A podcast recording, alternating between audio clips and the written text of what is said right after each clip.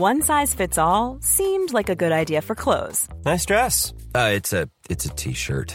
until you tried it on. Same goes for your healthcare. That's why United Healthcare offers a variety of flexible, budget friendly coverage for medical, vision, dental, and more. So, whether you're between jobs, coming off a parent's plan, or even missed open enrollment, you can find the plan that fits you best. Find out more about United Healthcare coverage at uh1.com. That's uh1.com.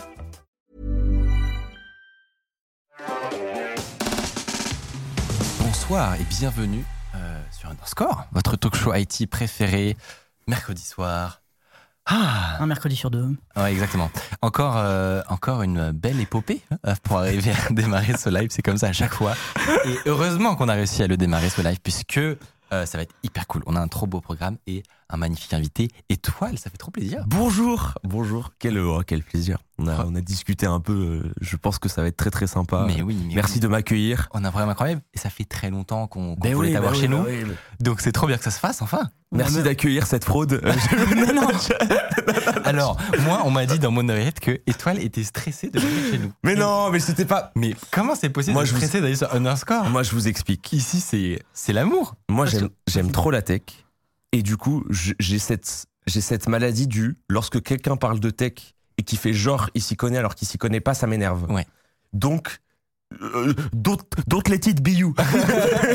non, mais je ne laisse pas être cette personne. Je, je comprends vraiment le, ce, Non, mais cette en vrai, impression. je me fais des plafonds invisibles parce que je sais que vas-y mais ça me fait grave plaisir Mais d'être là dans tous les cas, euh, ici, on, on- on discute du, du sujet en question. oui c'est ça c'est ça Et on n'a jamais de prétention de- d'expertise. on reçoit parfois des experts dans leur domaine. On reçoit aussi des passionnés. Et, et voilà, et tu vois, c'est, tu viens en tant que passionné. Tu n'as pas d'interro surprise. oui clairement clairement T'inquiète pas. j'espère qu'il y aura des pas des petites interros des petits trucs sur les règles des ICP je suis là QCM, à tout moment, ça peut. Ça du peut coup, en live hier, hier euh, sur, sur ton chat et tout, il était là en mode Putain, je vais me vomir dessus. je suis trop dégoûté. et, dans, et, dans, et dans la phrase d'après, il t'expliquait un concept de telnet dans les hôpitaux et t'étais là en mode D'accord. Ça va aller. Je pense que. non mais moi, moi vous, vous verrez j'ai des euh, j'ai des lubies dans le monde de la tech j'ai des choses qui m'énervent je suis un, un tel- je suis j'ai un compte de telnet hate account on, pour- on pourra on pourra parler de ça j'ai j'ai des choses j'ai des convictions et on parlera des convictions mais euh, en plus j'ai lu ce qu'on ce dont on allait parler dans l'émission et je trouve ça très bien je vous le dis Ouais, Je- ouais, on va, on va parler de plein de sujets hyper, hyper cool. Avec Mathieu, notamment. Mathieu, comment tu vas? Bah, ça va et toi? Ben, ça Ouais, On n'a pas trop échangé venu. aujourd'hui en Bah vrai. on était dans mon bureau comme ça. C'est vrai. Euh, bah, Il faut dire que toi, souvent le mercredi, t'es en mode tryhard sur l'émission. Un petit peu. Ouais, c'est même complètement en fait. Ouais. Mm. On a l'heure sur l'émission? Euh, ou, pff, euh, 19 Ok. Oh, vite fait. À peu près. Mais euh, ouais, Il non, mais faut ça que va je vous tranquille. raconte pourquoi. Alors, on est toujours en retard, du coup, ça sert plus à rien que je- j'explique. Tu vois, il y, a, il y a une heure officieuse de l'émission maintenant. Euh, mais il faut que je vous explique pourquoi cette fois-ci on est en retard. Parce que ce matin ou hier, on a fait une réunion de crise en se disant c'est plus possible, il faut qu'on soit à l'heure. Et donc, on s'est pris vachement plus en avance, etc. On a fait pas mal de tests. Et franchement, tu serais venu vers. euh, Enfin, t'aurais été dans les parages vers 17h30, ultra confiant.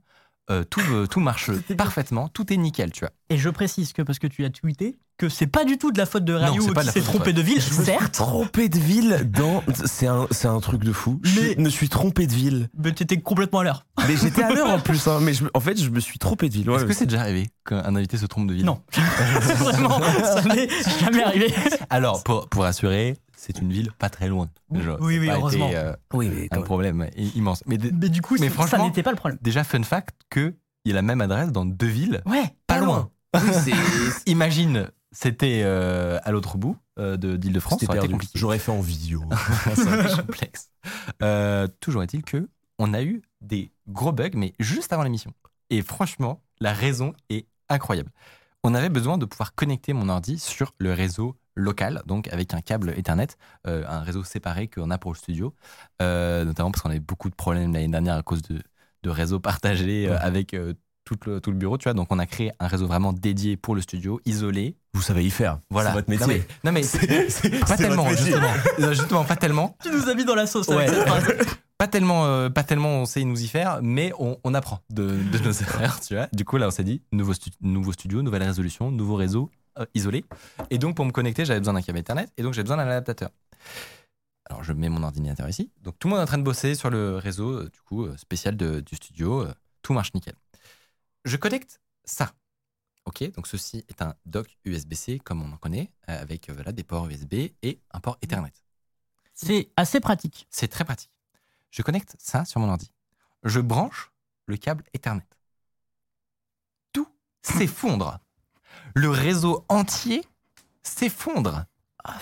Tout- C'est-à-dire que tous les ordinateurs ne peuvent plus que communiquer entre eux. On- plus personne n'a accès à Internet. On ne comprend pas pourquoi. Parce que, évidemment, je- au début, je ne fais pas encore le lien avec ça, tu vois. Je me dis pas que ça peut être la cause du problème. Et donc, on investigue de partout, on va voir sur les réseaux, la configuration, on ne comprend rien. Jusqu'à remonter à ça, on le débranche. Vraiment, ça prend. Ce qui est fou, c'est que c'est instantané. c'est- Ça prend deux secondes, tout revient, on le rebranche, tout s'effondre, on le enlève. Tout se- Ah oui, c'est vraiment binaire. J'ai fait journée pendant euh, 10 minutes, mais. C'est un USB killer Non, mais je ne. je- alors, on, on- on a su que c'était ça aussi parce qu'on avait déjà fait des recherches Ouais, euh, pour l'année nos dernière, problèmes je de me réseau, rappelle. exactement. Parce qu'on avait souvent des, toutes des histoires comme ça. C'est peut-être à cause de ça. Ceci est peut-être la cause de Mais tous nos malheurs. Il y a de des réseau. gens qui racontent et qui ont le même souci. Il y a eu des articles, je sais plus sur quel site, qui disent qu'il y, a des- il y a des problèmes avec ces genres d'adaptateurs quand tu branches de l'Ethernet dessus. C'est c'est- vraiment un scandale. Oui. Parce que franchement, à remonter, euh, Bah ouais. impossible. Comment tu veux remonter en plus? Parce que tu te dis, quand t'as des problèmes de réseau, tu vas tout le temps te dire que c'est jamais. Ouais, Voilà, euh, ouais c'est ça. c'est pas la, la- la faute du matos. Bref.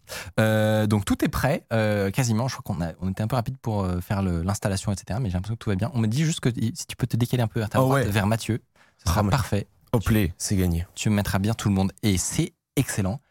Le programme de, de cette petite émission, Mathieu, c'est quoi? Euh, de mon côté, Ouais. j'ai une petite, euh, une, j'ai enquêté, on va dire une mini enquête sur les anti-cheats des jeux, des jeux vidéo. Et en fait, il se cache des trucs derrière ces anti-cheats. On en a un tout petit peu parlé avec toi juste avant de commencer. Et moi, je suis très curieux parce que j'ai, tu m'as donné la, la théorie de, de loin, mais, euh, Mais franchement, vrai que comment faire un anti-cheat? Comment faire et euh, qu'est-ce qu'on peut faire avec un anti-cheat Il y a des problèmes. Il y a les problèmes. Parce que pour un anti-cheat, il faut euh, voler des informations. c'est le, problème. On en reparlera. On en reparlera Voilà. évidemment. Euh, et ensuite, on va évidemment, euh, à- en fin de- d'émission, vous l'avez vu dans les annonces, avoir une petite interview exclusive euh, du président de OVH, qui s'appelle Octave Clabat, que vous connaissez certainement. À préciser, parce que je crois que c'était pas suffisamment clair sur l'annonce en vrai. Ah bon Des gens qui m'ont dit trop bien, il vient dans vos bureaux. Ah. Alors, on est, nous, on est allés euh, dans, les, dans le, le- le- l'endroit où se passait leur, dernière, leur dernier show et on a tourné là-bas une interview avec lui euh, qu'on a monté, illustré et qu'on va vous euh, diffuser à la fin de, de cette émission. Je pense savoir pourquoi. C'est que sur le, sur le, le poster, en effet, il y avait marqué interview d'Octave Clava, mais si tu lis la description, il y a vraiment marqué enregistré à l'Olympia. Et ben les gens ne lisent pas. Gens- C'était à l'Olympia? Ouais. Ouais. vous allez, enfin, ouais. tu vas voir du coup euh, interview dans le bar de l'Olympia. J'ai la référence, j'y suis allé avec un ami à moi qui s'appelle Mister MV. Lorsqu'on est allé à la Zik et Ah. Tape, euh, il y a eu l'Olympia et euh, c'était un viewer qui Incroyable. était derrière le bar et qui a dit c'est un plaisir de vous Trop servir. stylé. Et il a montré comme ça, euh, derrière toutes les photos. Ouais, il montre et il dit Ah, c'est un plaisir. Bah, c'est un bar de légende où euh, voilà, toutes les plus grandes euh, stars sont passées. Il y avait, euh, chaque tabouret avait le nom de la, la plus grosse star qui s'était assis dessus. Il y avait le, cabou- euh, le, le- le tabouret Bowie, je crois. euh, bon, C'est trop impressionnant. ouais. Je crois David. Donc euh, voilà, j'ai posé mes fesses sur euh, le, le tabouret de David Bowie. Ah ouais, vous étiez dans les backstage du coup, c'était l'endroit des backstage Carrément. avec les, Mhm. les loges. C'était vraiment sympa. Et donc, euh, score, c'est une émission quand même. et fun- quand même, fun- on fun bosse, fact, c'est mon ancien patron. oui, ça, on n'a pas Oui, dit ça. en fait, enfin, c'est pas, pas trop direct, mais, mais Bah, du coup, quand j'y suis re- retourné, j'ai revu des gens que j'avais croisés il y a 4 ans et ça m'a fait un peu bizarre, j'avoue. Bah, t'as croisé des collègues, quoi. Ouais, des anciens collègues du coup. Euh, oui, c'est vrai. Non, parce qu'à priori, t'es plus chez Non, bah, priori, je crois que je travaille Je crois, pour je toi, crois, il me semble. Euh, non, non, je sais je plus. crois. je- Euh, et avant ça, évidemment, on aura euh, un petit peu de temps avec toi, Étoile, pour discuter de plein de sujets divers et variés, notamment euh, de ton cursus. Et je pense que beaucoup de gens ne savent pas que Ouais. tu as un petit euh, background quand même dans euh, pff, ouais, léger background. en vrai, euh, non, une école d'ingénieur. voilà. En fait, il est, il est léger. C'est qu'en gros, euh, on, on en discute maintenant. Ouais. Non, non. Je, Oh, je- ok. je réserve. Oh, le stop qui t'a L'organisation, oh, il y a un programme si tu veux. Oh, oh, oh. On en discute maintenant euh, Non, ouais, le, bon. le planning est mieux fait que sur Popcorn, quoi. Parce que Domingo m'aurait dit, y a pas de souci, étoile, on peut le faire maintenant. Mais Peut-être juste que Domingo est sympa. Ouais, ouais, non, ok, ok, non, d'accord. Michael, très peu. Ok, il faut que je bosse D'accord, mettre en discussion. Quel, j'ai des anecdotes sur toi, on était dans le baby UT, je te rappelle. Mais. Mais autre anecdote que les gens ne connaissent pas et qu'il va falloir absolument raconter euh, et qui, qui, qui fait que En vrai, dans en ta- réalité on se connaît depuis très longtemps. Et puis dans ta description Twitter, il y a marqué ingénieur. Ouais, Voilà. c'est mon seul beau. palmarès, quoi. C'est beau, bravo, Ouais. bravo. Euh, je- en fait, l'idée c'est qu'on commence avant de se lancer dans ce vif du sujet avec des petites news. Euh, petites news, euh, c'est ce qu'on essaie de faire euh, en intro de temps en temps. Mathieu, est-ce que tu avais une news à nous Alors, j'ai une news qui va partir d'un aspect de ma vie dont vous vous foutez, mais qui est intéressante. Euh, oui, tu étais en soirée ce week-end. C'était le lancement. tu m'as fait un lancement. Euh, J'étais en soirée ce week-end. Euh, D'ailleurs, dans mon Bah, ancienne école, dans mon ancienne école d'ingénieur. Étoile, t'as une news Alors moi, j'étais en soirée ce week-end, je suis allé voir le France-Espagne de Amine. Et ça a été ouf, puisque, vraie anecdote, quelqu'un est venu me voir et m'a dit Mais toi, tu fais de la sécurité informatique, non? J'en ai besoin pour chez moi. Incroyable. Incroyable. 5 ans que j'en ai pas fait. Palmarès de mon diplôme et dans mes toilettes. Non, mais bon. Oh, tu étais en soirée, donc c'était ouf. Alors, bon, bref, euh, en soirée parfois ou en festival, je sais qu'à Popcorn, Popcorn euh, Festival, ils avaient ça. Ils- parfois, ils vous distribuent des petits bracelets comme ça. C'est des bracelets cashless. Mm. Et donc, en gros, tu les recharges. Tu vas à une- un truc de rechargement, tu, tu payes. Et après, tu payes avec ce bracelet cashless euh, qui est autour de ton bras pour euh, payer tes consommations. Et je me suis dit, tiens, c'est marrant, c'est du NFT. Donc, ça, c'est un, un de billets web ou je sais pas quoi, machin. Du coup, je l'ai récupéré. Et en fait, j'ai pensé à un truc, c'est que sur les iPhones ou même les Android, tu peux utiliser des tags NFC pour faire des petites actions à la con. Ouais. Sauf que tu le fais jamais parce qu'il faut les acheter, ça coûte pas très cher, mais il faut les acheter par 20, ça te coûte 20 euros, et l'usage est pas si fou. Quoi. Ouais. Je sais par exemple qu'il y en a un qui, euh, quand on met sur les enceintes, et t'approches ton téléphone, et ça fait ça, grâce à un tag NFC bien programmé, Déclenche une playlist ou. bah, ça déclenche la, la musique qui est jouée sur ton téléphone sur l'enceinte. Ah ouais, En fait, tu peux faire plein de trucs, tu peux envoyer des messages, euh, tu peux faire plein de trucs, sauf que c'est bien, mais c'est pas fou. Le temps que tu mets à cette heure. Exactement. Ouais. Et ben mon message, c'est que en fait, si vous gardez ces trucs-là qu'on vous distribue gratuitement, du coup, et ben en fait, vous pouvez l'utiliser sur votre iPhone. Mais trop bien. Mais trop bien Et attends, parce que un petit test. Ça- non mais j'avais un jamais pensé. Tu, tu m'as tu m'as quand même vendu un truc de fou, je serais très déçu. Alors, c'est c'est pas un truc de fou, c'est juste que bon, normalement, ok, ça va marcher. Il fait quoi euh, c'est mon rêve. normalement Check ton téléphone, toi. Oh, ça envoie un truc. Bah, Donc T'as reçu là- un message normalement. Eh ben ouais, euh, oui effectivement, euh, Mathieu, j'arriverai en retard en réu. Voilà. À chaque fois que je tag ce truc-là, ça t'envoie un message, j'arriverai en Comme retard ça, en tu, rue. tu le mets dans- sur ta table de nuit. Comme ça, le matin, c'est tu, pas, tu te réveilles dans euh, le coltard, là, t'es en mode. Eh, Mais ça va pas. Mais attends, il y a un truc, il y a des pranks de fou. En fait, imagine, tu mets un message en mode euh, T'es la femme de ma vie.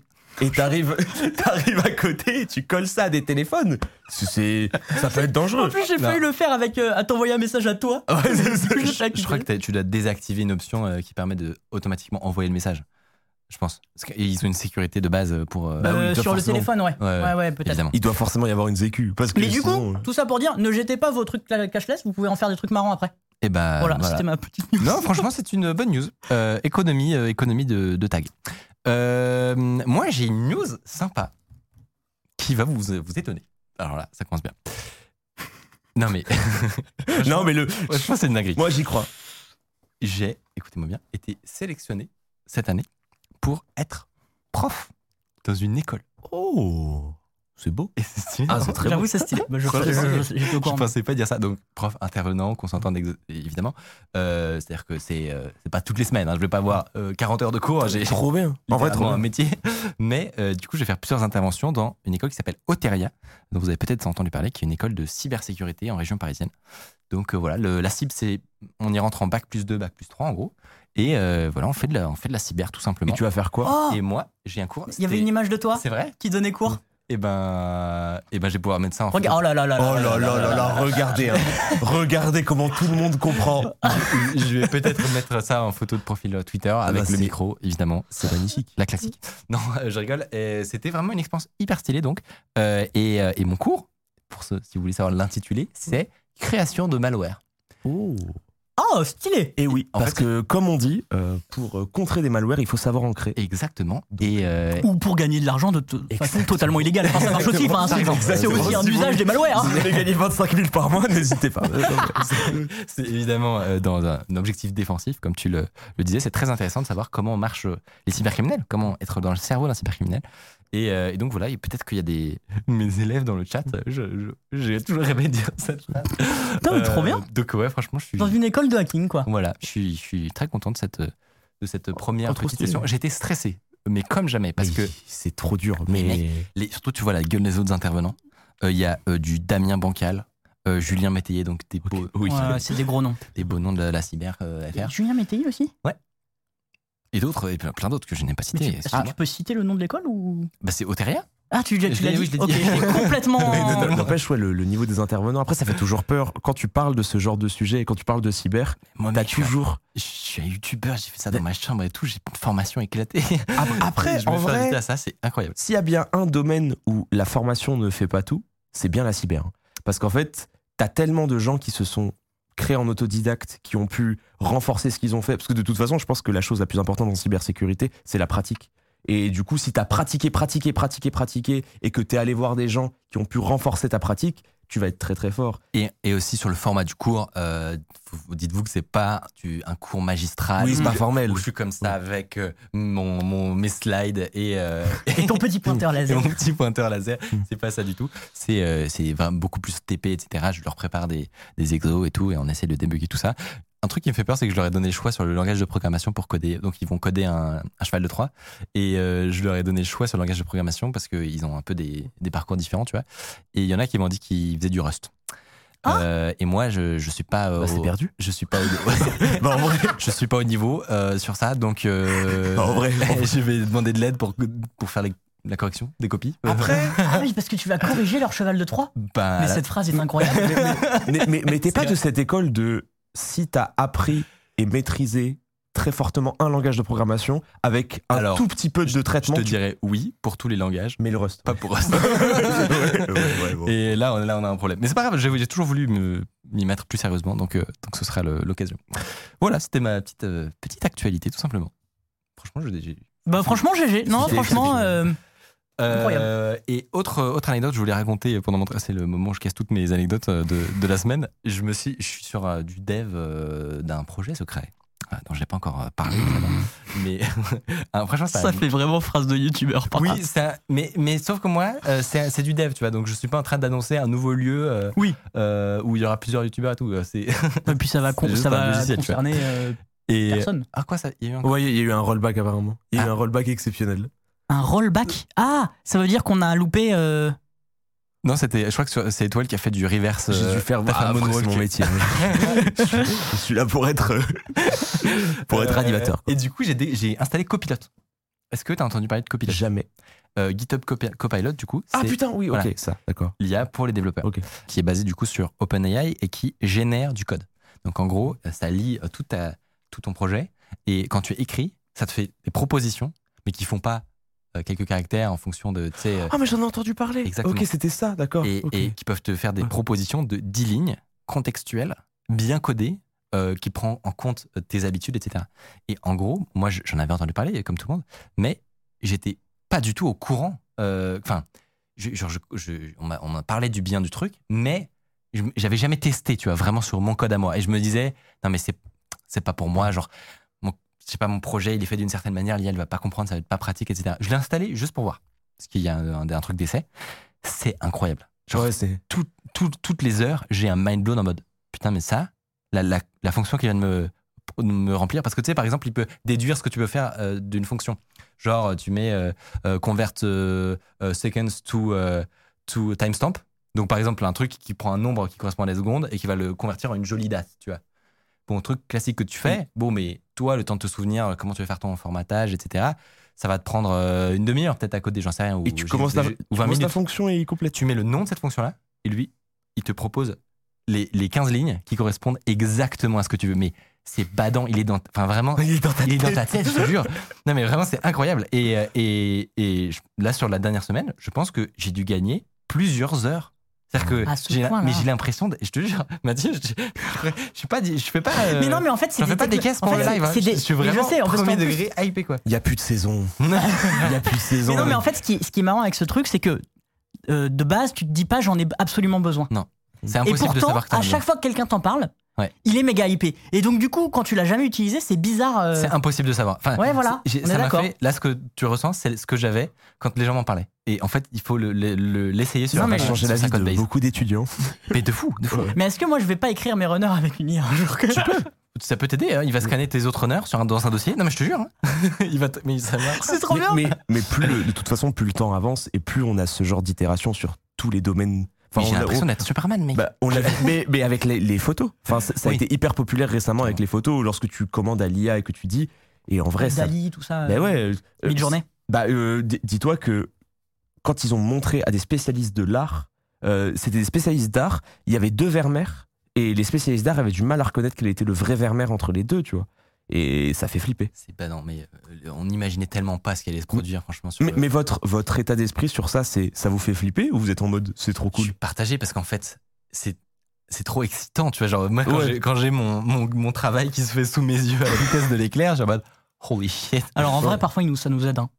On, on- carrément. vous êtes mis à l'utiliser, je sais pas moi, mais, Mais vous-. Euh, et même sur, le, sur la génération d'images, euh, Ouais. on s'en- sert parfois pour des vignettes ou des trucs comme ça. tu sais. Bah oui. et, euh, et donc, euh, sur, Ouais, le, sur le papier, c'est hyper excitant. Et évidemment, ça pose plein de questions sur, euh, sur Ouais, jusqu'où ça va aller. Quoi. Bah le, le mot éthique quoi. Ouais. Qui, est, qui est- en fait le mot.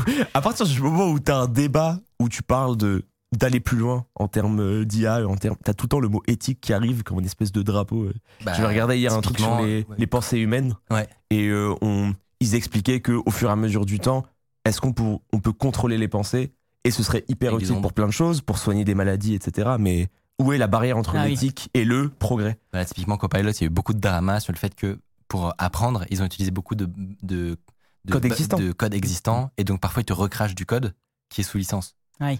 Et donc, euh, ça peut être. euh, voilà, je crois qu'ils ont essayé de patcher ça, mais Mais ça, Parce que c'est je crois- c'est un problème éternel. En fait, c'était Ouais. le même problème que lorsque tu fais des images d'artistes, tu vas avoir des, des, des euh, faits d'art qui ont déjà été faits par des artistes et C'est qui ça. sont sous copyright. Et ce que je trouve impressionnant avec les, les, les services de- d'image génératifs, là, c'est que vraiment, quand c'est sorti, on était tous là en mode What the fuck, c'est impressionnant et tout. Et genre, deux mois plus tard, c'est normal pour tout le Ouais, monde. c'est On clair. s'y est la habitué. vitesse. à une- mais dont on vraiment, s'est la vitesse, est folle. ça, et je, ça, me, ça me scie en deux. Bah, c'est malheureusement le cas pour plein de choses Ouais, ouais. d'Internet. Mais c'est fou, hein en fait, tout est logique maintenant. C'est-à-dire que la première fois qu'il se passe un truc de fou, les gens vont être étonnés. Et au fur et à mesure du temps, le progrès se met dans notre quotidien très très vite. Et c'est le cas de plein de choses. Regarde, là, moi je prends l'exemple du streaming par rapport à la musique.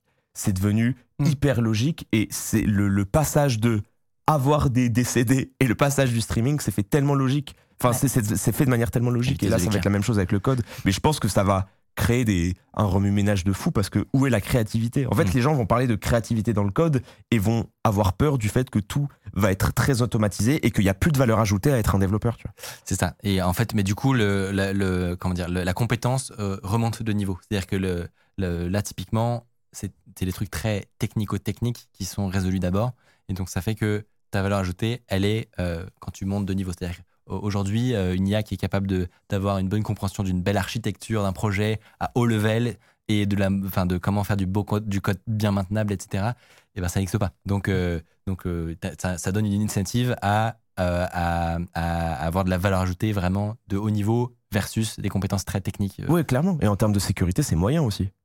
Parce que ça va être, entre guillemets, facilement exploitable si le type de code utilisé par ce genre de Est faillible, de- ouais. d'IA est, est faillible. Et du coup, Moi, j'avoue, a moi, toujours je- des- les- quand elle me générait des fonctions, je regardais pas toujours euh, Bah si- ouais, tu en vrai. les potentiels bugs euh, qu'il pouvait y avoir, etc. Tu vois. Ouais, Non, tu mais, fais confiance, quoi. bah, tu tu t'habitues très vite, ouais. c'est c'est- c'est Bah, basé que- sur l'intelligence collective, mais Tu sais que la confiance, elle se bâtit à partir du moment où la première fois ça marche. Dans Ouais. ton cerveau, Ouais. tu te dis, si ça a marché deux, trois fois, Ouais. tu sais, c'est. Genre, bah, si ça a marché dix fois, ah, tu peux pas te faire trahir par quelqu'un euh, en qui t'as pas confiance. C'est un, peu le- c'est un peu le problème. Euh, tu nous disais tout à l'heure que tu n'étais pas forcément très dev, euh, mais, mais je veux qu'on revienne quand même sur, sur justement ton- tes débuts. Je sais qu'en études, tu en as forcément fait un petit peu. Ouais, j'étais euh, obligé d'en faire. Mais et évidemment. Et, et, et même qu'on remonte encore plus loin sur c'est quoi, toi, ton déclencheur qui fait que tu es intéressé par le monde de la tech et qui te, te donne envie de faire ces études? Le tout premier truc euh, qui m'a un peu euh, euh, entre guillemets poussé à vouloir m'intéresser à ça. C'était bon quand j'étais euh, quand j'étais gosse, vraiment au collège et tout. euh, tu connais les programmes sur la calculette, etc. Les, Bah les ouais, trucs mec. de base. Tu- Tu cette rigoles parce anecdote. que moi aussi, je oui, faisais parce que ça c'est la même en, en fait, ouais, c'est, c'est, c'était la première chose qui m'a donné envie parce que t'apprends. En fait, tu te dis, t'as presque l'impression d'être magicien parce que tu commences à faire des choses qui, dans ta tête, te dépassent. Et quand tu commences à le faire, tu trouves ça grave intéressant. Le premier vrai projet que j'ai fait, c'était en première sur mon TPE. Euh, en fait, euh, à l'époque, il y avait les TPE, j'avais fait sur la musicothérapie, donc euh, les effets positifs de la musique sur l'organisme. Et en fait, j'avais fait un programme, c'était en C à l'époque. J'avais appris le C sur le tas. Et c'était en fonction de ton profil psychologique, on te donnait le type de musique qui était adapté et le type de musicothérapie qui était adapté. Donc c'était un programme qui te posait différentes questions, qui te faisait faire des tests. Et euh, Un arbre de décision. un euh, arbre de décision, c'était une interface dégueulasse. C'était vraiment, c'était sur CodeBlocks à l'époque. Ah, mais oui. J'étais sur CodeBlocks. Et en fait, euh, de base, je devais faire un tout petit programme qui devait faire genre 50-60 lignes. Et euh, ça a terminé à, je crois, 1000 lignes. En fait, j'aimais trop ça. Je faisais ça en boucle. Je- En fait, Mais ça m'a commencé par du C, donc ça veut dire que t'as j'ai commencé par avec du code. En fait, j'ai commencé par du code en me disant Oh, c'est cool, ça me plaît bien et tout. Et euh, au fur et à mesure du temps, la partie code a un peu quitté mon esprit et j'ai grave aimé l'analyse de code. Ouais, ouais. Et dans l'analyse de code, il y a l'analyse de failles. Et c'est là où la sécurité, je me suis dit Ah ouais, c'est pas mal quand même. Et euh, moi, Et ce donc, que tu, j'ai. tu commences avant, de, avant tes études, du coup. euh, Avant mes études, je pensais déjà à la cyber. En fait, j'avais un peu ce truc-là de. Je, cherchais sur Internet, je discutais avec des potes. J'avais un, un pote à moi euh, très, très, très, très fort dans ce domaine-là et qui est toujours très fort dans ce domaine-là, qui euh, m'expliquait des trucs que je comprenais pas parce qu'il avait un niveau monumental et voilà. euh, assez frauduleux moi donc donc j'essayais juste de comprendre et puis à l'époque le site du zéro comme Ouais. comme beaucoup de gens hein, devenu Open Classroom ensuite mais qui m'a un peu collé dans ce truc là et après j'ai fait mes premières études dans une école qui était c'était plus global Ouais. c'était de la prépa intégrée globale Ouais. après j'ai eu un gros souci de santé euh, qui fait que euh, souci de santé plus n'importe quoi dans les études qui a fait que j'ai bougé je suis allé en IUT on était dans le même IUT Exactement. Mais alors, ça, faut qu'on raconte. alors ça c'est trop drôle. Non mais il faut que je vous raconte une anecdote. Faut que je vous raconte une anecdote exceptionnelle. J'étais dans un IUT informatique euh, qui en vrai était un IUT qui était vraiment cool où t'apprenais des, des trucs sympas et tout. Et moi j'étais en deuxième année. Et quand j'étais en deuxième année, j'avais des amis à moi qui euh, faisaient un hackathon à l'époque. Et euh, dans un hackathon, ils devaient recruter quelqu'un. Et ils viennent me voir, ils me disent Ryan, on a vu un première année là. C'est un première année, il a un niveau, c'est n'importe quoi. Et en fait, il me dit ça, il me dit, c'est un première année, mais euh, ça se voit, tu vois, il est là, il a la tête dans l'écran, il est concentré. euh. Il a la tête dans les Et en fait, ce mec-là, c'était Michael. C'était lui, c'était ce type-là. Et moi, j'ai- j'essayais de, de- par tous les moyens, donc c'était en première année, et j'essayais par tous les moyens de, de trouver un, mo- un moyen de faire ce- cet événement-là. Ouais. Première année d'études et tout, moi je suis comme un fou, tu sais, le- les gens ils ne dorment pas de la nuit et ils font du dev, genre euh, le, Le paradis, paradis. quoi. Exactement. Et, euh, et du coup, j'allais voir les équipes, etc. Et, euh, et, et effectivement, vous avez accepté de me prendre. Mais du coup, attends. Non, vous étiez moi, dans la moi, même j'étais, équipe? moi j'étais, moi j'étais pas dans cet événement-là parce que à l'époque j'étais dans le streaming et du coup Déjà, j'étais déjà dans le streaming à l'époque et j'avais un peu ce truc-là de j'étais moins engagé dans ce genre de travaux, etc. Parce que quand c'était tard la nuit, quand c'était le soir, je streamais. Donc j'avais ce truc-là, mais j'avais dit à mes potes, j'étais en mode bah les gars, s'il est fort, euh, enfin euh, on s'en bat les En fait, steaks. tu l'as, ouais. En fait, j'étais en mode. donné euh, le conseil, quoi. En fait, j'étais en mode on s'en bat les steaks qui sont en première année, s'il est fort. Et je me souviens, j'ai toujours cette image de Michael bien concentré devant son écran, tout le monde qui parle, et lui comme ça, devant son PC, souriant, en train de taper très très vite, heureux. Et je- j'étais en mode ah ouais. Et du coup, ça m'a fait trop rire quand j'ai vu ensuite ce qu'il est devenu. Et j'étais en mode eh, j'avais le nez creux moi. T'a- T'avais déjà commencé YouTube ou pas? Non, non, non, Non, non, non, c'était ok. en juste première année, avant. j'ai pas commencé. Et, mais du coup, la question que je me suis toujours posée, c'est toi, tu, à quel moment t'as as, vu que du coup j'avais lancé la chaîne? Et est-ce que t'as bugué en mode. Je me suis rendu un compte, truc j'ai tout de suite compris. En fait, euh, moi j'avoue que je suis très très très physionomiste. Ouais. C'est un truc que j'ai euh, où dans ma tête je ne vais jamais oublier un visage. C'est-à-dire que s'il y a quelqu'un qui m'a croisé, à qui j'ai parlé, je vais tout le temps m'en souvenir. Et du coup j'ai eu ça et ça m'a fait trop rire. Et euh, alors j'ai fini mon IUT, je suis allé en école, euh, je suis retourné en, en école d'ingé et c'est là où j'avais un cursus qui était plus cyber. Et toujours pareil avec cet état d'esprit où j'avais le streaming en même temps. Donc euh, j'ai toujours fait le streaming et l'école d'ingé. Donc j'avais cette- Franchement, ça doit être dur. hein. en fait ne le faites pas. en, fait, Conseil. c'était une catastrophe dans le sens où euh, je dormais 2-3 heures par nuit. J'essayais d'être bon dans les deux domaines, c'est-à-dire que j'essayais de faire du contenu du streaming qui me faisait plaisir, mais j'essayais aussi de m'améliorer bah, euh, en termes. Enfin, par rapport à mes études. En vrai, j'avais des bons résultats, ça se passait bien, parce que aussi j'étais grave aidé par mes. euh, Dans les projets, j'avais des potes à moi qui étaient grave cool avec moi parce qu'ils savaient que j'avais le streaming. Et t'avais qui commencé un peu aussi euh, avant, ce qui fait que t'arrives pas non plus. euh, Clairement. Et, et j'étais pas non de- plus, j'étais pas une catastrophe, mais il y a pas mal de moments où je me suis fait porter Ouais. euh, sur des projets et tout, et du coup ça m'a ça m'a clairement aidé à, à valider. Mais j'ai été passionné sur pas mal de trucs parce que j'avoue que je mens pas, tu vois, je suis pas un acteur. Quand un truc me plaît, j'essaye quand même de donner le maximum, quitte à pas trop dormir et, et essayer d'apprendre. Donc j'ai clairement pas un niveau élevé, mais j'ai un niveau qui était euh, entre guillemets honnête pour euh, le temps que je pouvais mettre dedans. Donc euh, je me suis mis vraiment à, à grave euh, kiffer le réseau. C'était surtout les trucs que je préférais, c'était réseau, et j'étais passionné d'analyse de risque. En fait, euh, Ça, c'est hyper intéressant. cl- Ouais. cla- Franchement, clairement, c'est pas si commun. Ouais. bah en fait, je pense que si le streaming s'arrête, c'est le truc dans lequel je veux travailler parce que j'aime trop penser au pire. En Ouais. fait, j'aime bien penser au pire, contrer les situations pour penser au pire. Et je trouve qu'en fait, l'analyse- résilience. tu sais que l'analyse de risque, contrairement à ce qu'on pense, ça englobe beaucoup, beaucoup, beaucoup Mm. de sujets. C'est-à-dire que t'es pas non plus obligé de faire que euh, analyse de critères DICP, tu sais, en mode euh, ah bah euh, il peut se passer ça. En fait, t'es pas obligé de faire que ça. C'est-à-dire que tu peux être beaucoup plus technique et précis sur certains aspects. Et moi, j'aimais bien aussi l'analyse de risque concernant le web parce que les premiers trucs que j'ai vus quand je me butais un peu à RootMe. Ouais. Euh, Mais c'est parce- la question que je vais te poser. Que- Tu Ouais. commences par quoi aussi quand tu c'est fais de la RootMe en cyber vrai. RootMe En fait, RootMe, je trouve que c'est le, c'est le En truc vrai, faut expliquer Ouais, Rootme faut parce que je pense qu'il y en a- Rootme. il y en a qui connaissent pas. En fait, RootMe, c'est une plateforme euh, qui est très ludique, qui te permet de faire des petits challenges sur plein de thèmes différents. T'as de la stégano, t'as du web, t'as du, du réseau. Et en fonction des challenges que tu complètes, t'as un score des points. C'est-à-dire que t'as des challenges qui valent 10 points, 15 points, d'autres qui en valent 80, 90. Et euh, t'as un peu ce truc-là de vouloir avoir le plus de points possible. Et, euh, et ça te permet d'apprendre beaucoup de choses parce qu'il y a des challenges qui sont très durs. Et il y a des challenges qui euh, te donnent accès à des ressources. C'est-à-dire qu'en fait, t'as l'intitulé du challenge et tu cliques sur les ressources qu'ils te donnent et du coup, tu as énormément de docs. Mm. Et grâce à cette doc-là, tu peux avoir accès à des Vraiment dans le principe du truc que tu n'es pas guidé. On te donne Clairement. la doc. Clairement. Et tu n'es, en fait, tu n'es pas guidé. Et, euh, et c'est ce truc-là qui m'a, ça m'a motivé parce que c'est un jeu vidéo, tu vois. Bah, le but, C'est- de simuler aussi la, la- la réalité, où bah, tu parles d'une analyse de risque ou de Oh. quelque chose comme ça.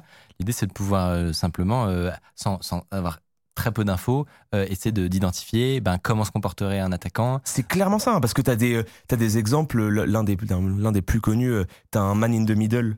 qui est vraiment le truc de base euh, en vrai qui peut arriver à tout le monde etc et il te l'explique vraiment avec des vrais termes comme si ça pourrait comme si ça peut arriver dans le quotidien donc ça ça m'a vraiment intéressé et, euh, et ce que j'ai beaucoup aimé dans ce truc là c'est euh, cet aspect euh, tu l'effet Denis Kruger Ouais. que Hmm. plus tu apprends plus tu te rends compte que tu ne sais Que tu rien sais rien. et c'est trop passionnant. En fait, te rendre compte que t'es dans la merde et que t'es. C'est pour ça, je trouve ça tellement impossible de se considérer comme. Comme Enfin, déjà, quand tu fais 20, 20 heures par jour, te considérer comme chaud, c'est possible, mais c'est dur. Alors moi, j'étais vraiment dans ma tête, j'étais en mode, mais je suis à Mais chier. sur- surtout quand tu quand t'as cet effet-là, souvent quand tu vois des cracks qui eux-mêmes ont l'impression de pas être très chauds et tu es en mode, oh la vache, le niveau. Il y a trop.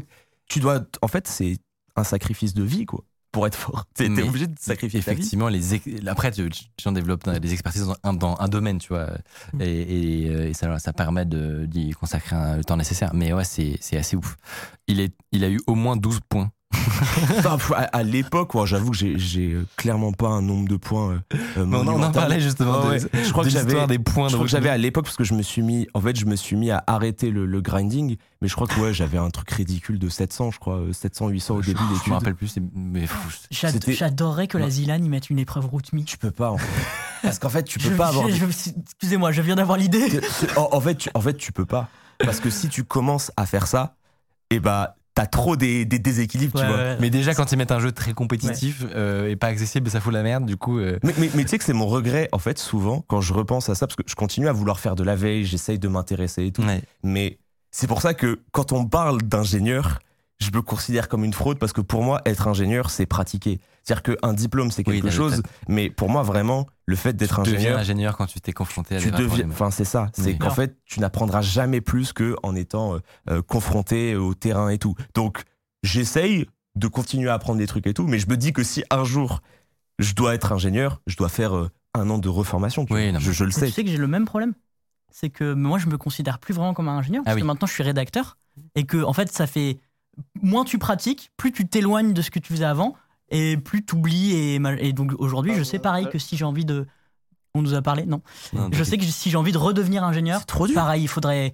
Soit que je recommence, je change un petit peu de secteur et que je me reforme. hein. Enfin, c'est- dur, quoi. Mais Une fois que t'as quitté le truc, c'est dur. Toi, tu, tu devrais le, tu devrais le faire, genre euh, changer de carrière? Franchement, euh, je peux pas. En fait, je peux pas le dire, tu vois. Parce que en fait, ce serait trop facile dans ma position de dire ouais, je me verrais à 100% le refaire. C'est trop facile dans ma position. Mais je ne sais pas. En fait, je sais que j'en ai envie, mais je peux pas. on- je m'épanouis trop dans le stream Ouais. pour l'instant. Et je sais pas dans quel état d'esprit je serai le jour où le streaming me dégoûte.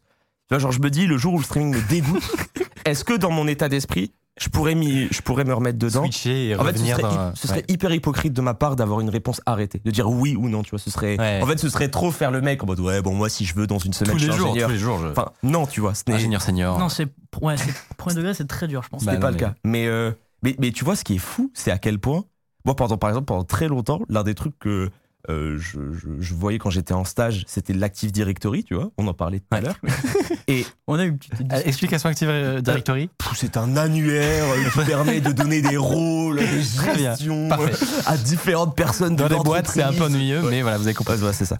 Et en C'est un fait, peu une horreur aussi. hein. Ouais. J'ai taffé sur ça et en fait, j'ai réfléchi en mode est-ce que je peux en parler? Et je me suis dit euh, pff, j'ai bossé dessus pendant six mois, tu vois, impossible. je me disais mais en fait impossible. Tu me remets un AD devant les yeux, je serais en Ah, mode ça fait trop longtemps, quoi. Mais ouais, et, et- et ça fait peur de se dire que t'es obligé perds de réactualiser tes connaissances, c'est ça fait peur. Moi, je, je, je, serais, moins euh, dramatique parce qu'en vrai, ce que, tu, ce que tu développes le plus pendant une formation ou, euh, ou l'époque où tu t'en, t'en, t'en faisais, c'est pas tellement le, le stock de connaissances. Genre, ça, c'est sûr que c'est, ça devient périmé très vite. Genre, surtout, ça dépend des secteurs. Il y a des sec- secteurs où tu travailles dans la banque, c'est moins le cas, par exemple. Ouais. Euh, tu, tu peux avoir une formation d'il y a 50 ans euh, en Fortran et tu seras embauché sans problème. Mais, euh, mais dans t'es dans le web, par exemple, tu disparais un an, Ouais, c'est terminé. tu reviens, tout a changé Ouais, non, c'est tu n'es plus dans le, tu n'as plus le même métier. Et, euh, et donc, c'est pas un problème de, de connaissance pour moi. Enfin, c'est- je, je, je serais pas effrayé de plus être au courant des technos, euh, dans la mesure où le plus important, c'est de savoir, d'avoir appris à apprendre. Tu vois. Non, c'est vrai, ouais, ça, ça je suis grave Moi, je d'accord suis persuadé que toi, tu, tu changes ton job en six mois, tu, tu peux C'est repartir. ce que je dis souvent Ouais, à mon chat. mois, à- à mon chat, il y a un truc que je dis tout le temps et ça les fait beaucoup rire. Quand euh, il y a un calcul, par exemple, euh, dans une émission, on parle de mécanique et tout. Les gens ils disent, bah, le mec est ingénieur. Et je leur dis, non, mais les amis, ingénieur, c'est savoir rechercher sur Google de manière efficace. Il a dit les termes. Il a dit En les fait, termes. Il a dit les termes. Être ingénieur, c'est on te propose un problème, tu ne connais pas la techno. Et dix minutes avant, tu sais pas du tout de quoi il parle, mais tu sais où chercher et tu sais à peu près Ouais. Mais faut arrêter d'avoir ce fantasme de croire que l'ingénieur, avec euh, C'est résoudre les problèmes de tête. Ouais, voilà, avec un morceau de bois et du feu, il peut Mais se c'était faire. une euh, vidéo de qui qu'on avait passé déjà euh, qui expliquait le principe d'un exactement C'était Amine qui disait ça. Mais et faut le principe aussi- d'un informaticien, quelqu'un qui cherche sur Google. Ouais, c'est- vraiment vrai, c'est tout quoi. et c'est aussi dire en réunion, ouais ouais, on va pouvoir faire ça. Et après, faire- Ah, mais, mais, mais moi, j'ai c'est cette, vraiment euh, vendre un truc en réunion. Tu sais pas comment tu vas le faire, mais tu te dis, on va le faire. entendu J'ai ça. j'ai eu cette première expérience-là euh, dans mon premier stage. J'étais euh, six mois dans un hôpital. Et en fait, j'avais cet aspect euh, réseau et j'étais dev. Je devais faire une application qui permettait de donner à toutes les personnes de l'hôpital euh, des, des, entre guillemets, des repères. C'est-à-dire, typiquement, aux médecins, d'être en mode euh, tu mets ta carte, ta carte déjeuner sur l'application où tu dis à quelle Ah oui, heure tu veux réserver. En fait, tu avais plein de trucs différents dans l'application. Et euh, la RH, elle venait me voir et elle me disait des dingueries. Mais genre vraiment des trucs en mode euh, ah oui euh, est-ce que tu peux faire ça euh, tu peux faire l'interface animée et tout et moi c'était mon premier stage du coup à chaque fois je disais ouais et je disais ouais parce que je me disais bah si, ouais. bah si en fait si la RH me dit ça ça veut dire que c'est grave faisable parce qu'elle le sait tu vois Ça doit Alors être une que nous- technicienne. alors qu'en Alors que pas du tout. elle n'avait aucune idée de quoi elle parlait. Et moi, je me souviens, c'était en plus c'était c'est du web, c'était des espèces de de euh, raccords de code en PHP. euh, Parce que c'était ta tutrice, la RH non, Oh, le c'était pas ma tutrice, mais c'était en gros, elle avait l'influence de dire bon le petit stagiaire, il fait ce que je dis, D'accord, tu ok. vois. Et, et du coup, c'était un peu Le euh, Stage piège. Ouais, ouais, bah, bah, moi, c'était, tu sais, genre, euh, j'avais. J'étais jeune, quoi. J'avais pas trop cette. euh, J'étais pas dans la réalité, ouais. tu vois. Quand- c'est ton premier stage, quand t'as fait un peu d'études avant et c'est ton premier stage, euh, entre guillemets, de, de technique, quoi, t'es souvent surpris, t'es souvent pris de court. J'ai l'impression que le chat se reconnaît vraiment énormément. Et tout le monde a l'impression d'avoir découvert Ah son ouais, propre J'ai métier. j'ai là. vu, j'ai vu Fraudinger quelque part, et en vrai, ça décrit quand même bien. hein. Mais non, mais c'est juste le- la, la vraie vie, quoi. Ouais, c'est comme ça partout. C'est vraiment, la- c'est vraiment la vraie vie. Mais ouais, je pense que le truc que je préfère, c'est le réseau. Ok, bah comment tu veux, tiens. Euh, ouais, bah, j'aime Et bien embarqué, toi, t'as fait le, la marque l'é- aussi. électronique, ouais. Électronique réseau, en fait, moi j'aime bien. Voilà. J'ai une Est-ce- petite ouais, question. ouais. Est-ce que toi, tu te souviens d'étoiles à l'IUT Mais alors, c'est ça qui était chez Popcorn. En gros, donc la, je- je- la première fois qu'on se rencontre euh, euh, ensuite, c'est chez Popcorn. Quand je fais ma chronique. Euh, Jour des multiples. sur les robots. S'il y en a qui sont. Oui, le jour où, les- où, euh, Popcorn a craché. Je sais pas, c'est peut-être moi qui ai la poisse. hein. Oh, c'est vous deux Ouais, c'est c'est nous deux. Nous deux ensemble. C'est nous deux ensemble. ça. hein. C'est- Ça crée des, ça crée des trucs. quoi. des étincelles. Et du coup, euh, et euh, j'étais en discussion avec Étoile. Et, et vraiment, j'ai j'ai un bug de mille ans. qu'il me dit un truc, mais je, je sais pas Oui, parce qu'en fait, on se parlait, on s'est quasiment jamais parlé. pas dans le couloir, tu vois, c'est ça, où on se croise. Mais euh, tu le connaissais de, de- de- du stream Ça- quand même. Oui, oui, évidemment. Oui. Ah, mais évidemment. Je savais parfaitement qui était, mais j'avais déjà regardé plein de lives et tout ça, mais j'avais jamais fait la connexion. Tu peux pas faire le rapprochement. En fait, c'est impossible ouais, de faire ouais, le je suis- rapprochement. je suis d'accord. En Et, fait, c'est impossible. Et du coup, c'était rigolo. Parce que surtout, c'est pas comme c'est pas comme si t'avais une chaîne de cyber ou un truc comme ça où j'aurais pu me dire tiens euh, lui bah voilà il était dans, le- dans le game je l'ai vu dans mon DUT. Et du coup, il il y a pas de chemin logique tu vois dans mon cerveau et du coup il m'a fait mec tu te souviens? J'étais en mode oh, merde merde merde. Mais en fait, j'ai compris. Et du coup, j'ai expliqué. C'était trop drôle. Ah oui, C'était t'as fait un choc marrant. mental en fait. Mais un oui, peu. j'ai eu un choc mental en fait. C'était incroyable. Bref, donc euh, Ok, je me suis excusé platement parce que du coup, je j'avais pas fait le, moi, le, le lien dans mon cerveau. Bref, trop marrant. mais c'était incroyable. Euh, est-ce que euh, t'as, on, je- on a peut-être déjà parlé, euh, mais est-ce que tu as des projets qui t'ont marqué euh, dans soit les stages que tu as fait Alors, ou t'es- Projet. Alors, moi, j'ai eu un, un traumatisme. Du coup, j'en ai parlé un peu hier. C'était vraiment le telnet. non mais, Mais en, fait, en fait, je voulais en parler parce qu'il y a pas mal de gens qui disent que les, les protocoles telnet n'existent plus. Qu'est- Qu'est-ce que c'est du coup Ah C'est euh, si, ça le, existe. le, le- en fait, le problème du protocole telnet, c'est que les données ne sont pas chiffrées. Voilà, Et le- donc, pour, expliquer, un- ça sert un- à prendre le contrôle d'une machine à distance. c'est ça, voilà. C'est un vieux protocole. et voilà, Aujourd'hui, ça a été remplacé. SSH. SSH. C'est remplacé par le SSH. Et en fait, pas mal de gens disent ouais, en entreprise, ça n'existe plus. Et moi, j'ai un petit kink. Mais bien sûr. Moi, j'ai un petit kink. À chaque fois que je vais dans une entreprise ou dans un truc, des fois même pour des pour du comment dire euh, du streaming, tu vois, pour des OP, ça m'arrive des fois de discuter avec des techs Ouais. et leur dire est-ce que le telnet existe encore chez vous Ça, Mais parce que j'ai ce petit truc, tu vois, ça m'arrive déjà. Genre des fois, tu sais, je suis là, Chasseur de telnet. tu sais- tu sais, genre des fois, je suis là et je discute un peu et on, on me dit tout le temps en mode ouais, étoile, t'as joué à Minecraft hier et tout. Et genre, je suis là, je suis en mode attendez. et du coup, ça me Vous fait avez dit telnet. et du coup, ça me fait trop rire parce que quand- tu j'ai fais des stats, Mais tu non, mais- tiens un tableau. non mais en fait ça me fait trop rire parce que je me dis quand est-ce que ça va péter? Quand est-ce qu'un jour ça va?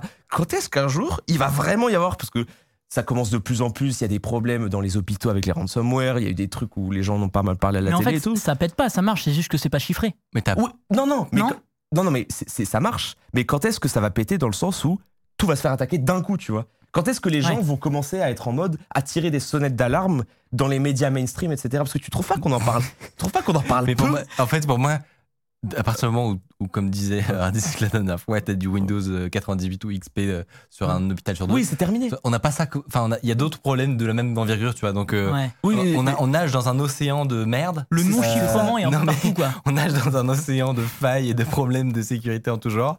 Euh, J'ai vu un, un trait Twitter marrant où, il, où il, il faisait la liste des adjectifs les plus utilisés sur des, euh, sur, euh, pour annoncer des failles de sécurité, tu vois. Et alors, euh, une faille jamais vue, euh, une faille sans précédent, euh, la pire euh, attaque euh, C'est tout le temps. de. Non, mais c'est Ça, en c'est fait, trop bien, c'est que parce qu'en fait, la pire attaque, bah, c'est toujours celle c'est d'après. Toutes les semaines. Donc en fait, toutes les semaines, t'as une pire attaque. Mais donc, je pense que c'est ça qui fait qu'on n'en parle pas parce que globalement, le monde est un gruyère. Mais ouais, le monde est un gros- Et même, C'était une citation. franchement, quand tu bosses un peu dans ce domaine-là et que t'entends des gens qui sont très forts parler de badant. sécurité, de un, c'est badant, et de deux, c'est fou à quel point ils te disent tout le temps. Mais tu sais que parfois, la meilleure chose à faire, c'est juste avoir un bon mot de passe, et c'est beaucoup plus que 98%. Mais bien sûr, ouais, ouais. Et il y, a- y Un avait. euh, gestionnaire de mots. de Un passe. gestionnaire de Ouais, passe. un J'imagine gestionnaire de si de t'as passe. ça. Et, et- et tu sais que moi j'avais un prof en, en sécu qui avait mis dans un examen, à la dernière ligne de l'examen, qui avait dit euh, la sécurité est un problème que à partir du moment où les gens se rendent compte qu'ils peuvent perdre de l'argent. Et en fait, il y a plein Après de le moments. premier leak en général. Ouais, c'est ça. Globalement. hein. Et en gros, dans une entreprise, demander du budget pour de la sécu, ils te regardent bizarre. Ouais, ouais. Ah, de fou. Non, non, faut attendre le premier leak. C'est le, C'est- c'est le timing. Euh, à Ah, tout, mais- Petit tips euh, pour les RSSI. Euh, voilà. Provoquer un leak. Non, mais c'est impressionnant. Comme les recrutements chez Uber, une fois qu'ils se sont fait poutrer par un Ah, oui, gamin de oui. 15 ans, là, et bah, tout de tu suite, euh, embauches 15, 15 personnes. senior euh, security officer. C'est euh, c'est fascinant. Et surtout, le, on parlait du, du Telnet et, c'est- et de à quel point c'est répandu. Typiquement dans les IoT, euh, les IoT. euh, Les chinois, objets connectés, etc. ouais. Les objets connectés, c'est full Telnet partout, hein, constamment. Salut Si vous appréciez Underscore, vous pouvez nous aider de ouf en mettant 5 étoiles sur Apple Podcast, en mettant une idée d'invité que vous aimeriez qu'on reçoive. Ça permet de faire remonter Underscore. Voilà. Telle une fusée. Est-ce que on passerait pas doucement mais sûrement à la deuxième partie? De On a une petite citation de Hackanier qui a Ah bossé dans la sécurité. Ouais. La sécurité est un problème quand il est déjà trop tard. Ah, c'est est tellement. C'est Elle est belle, hein. très très belle. Parfait. Pardon, je t'ai coupé. oui, non, euh, Smash. Smash Let's go Smash, Truc de fou. euh, pour, pour expliquer aux gens, on a préparé des petites euh, expériences très Trop sympathiques truc de fou. à base d'intelligence artificielle qui jouent à Smash Bros. Et on va organiser, sous vos yeux ébahis, un versus épique entre Étoile et une IA qui joue à Smash. Pour expliquer, donc, si tu devais décrire Smash à quelqu'un qui ne connaît pas, Euh, c'est un platform fighter, donc euh, jeu de combat avec des plateformes euh, où il y a des pourcentages. Lorsque tu mets des coups à un personnage, son pourcentage augmente. Plus il est élevé, plus le personnage est léger. Et donc ça fait que le but, c'est d'éliminer le personnage du stage et de l'éliminer trois fois.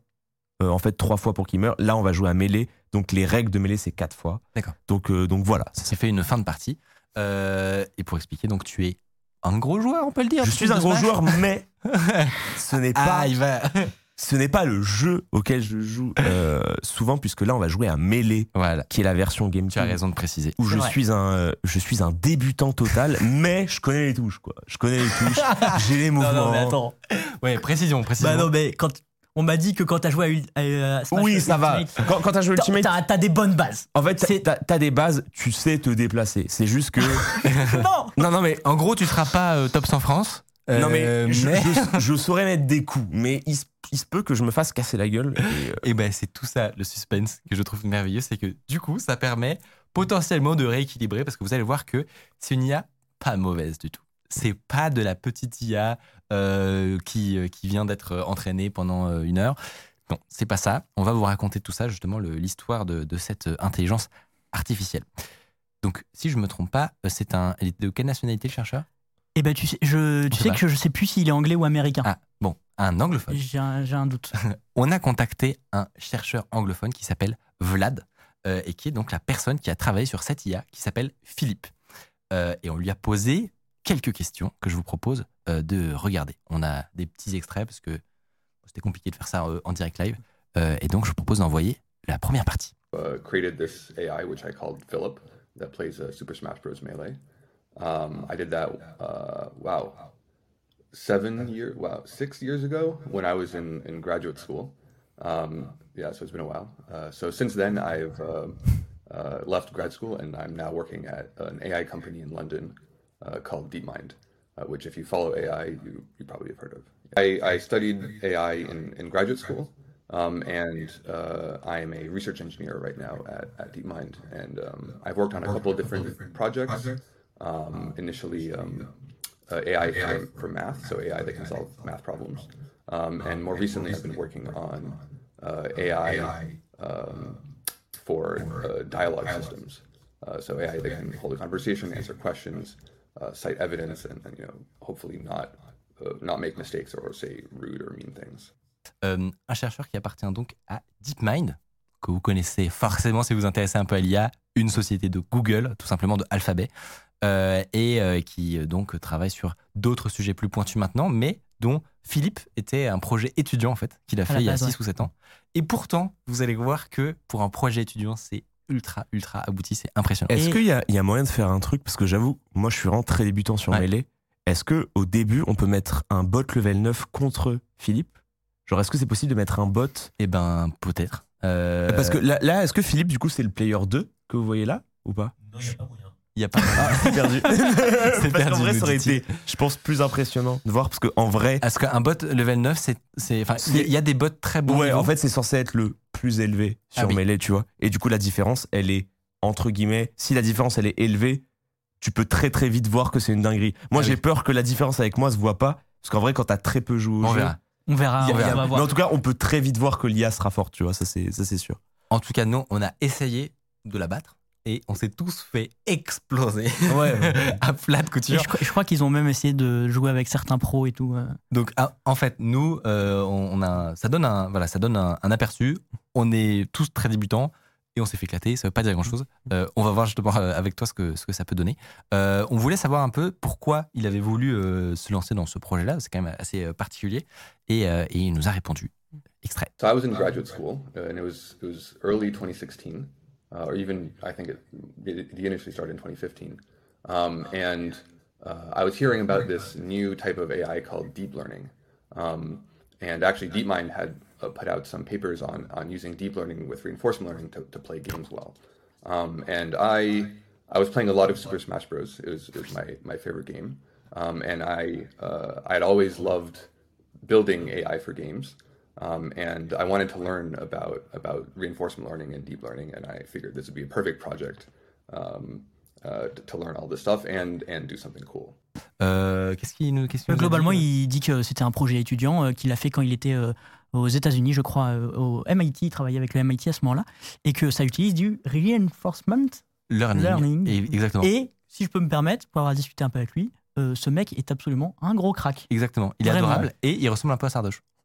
Tout le monde dit ça dans le chat. Mais tu sais qu'en vrai, il aggrave sa tête, mais la manière dans laquelle il s'exprime, il est tout calme et ça sent que dans sa tête, ça carbure. Il y a- Ah, il y a- mais- Et c'est et c'est une crème, il nous a tout de suite aidé, genre. euh, Vraiment, Trop il sympa. était là en mode. Il a fait Et des quand est-ce qu'il le fait pour oui. Quand est-ce qu'il le fait sur Ultimate? Eh ben, alors, ben, on va pouvoir en parler justement. Oh là là, La passe D qui vient de nous faire. Ouais, on lui a posé ouais. la question. On lui a évidemment euh, posé euh, la question pour savoir. Nous, on voulait euh, avoir un truc qui sur lequel tu sois à l'aise. Malheureusement, il y avait que du mêlé qui était disponible.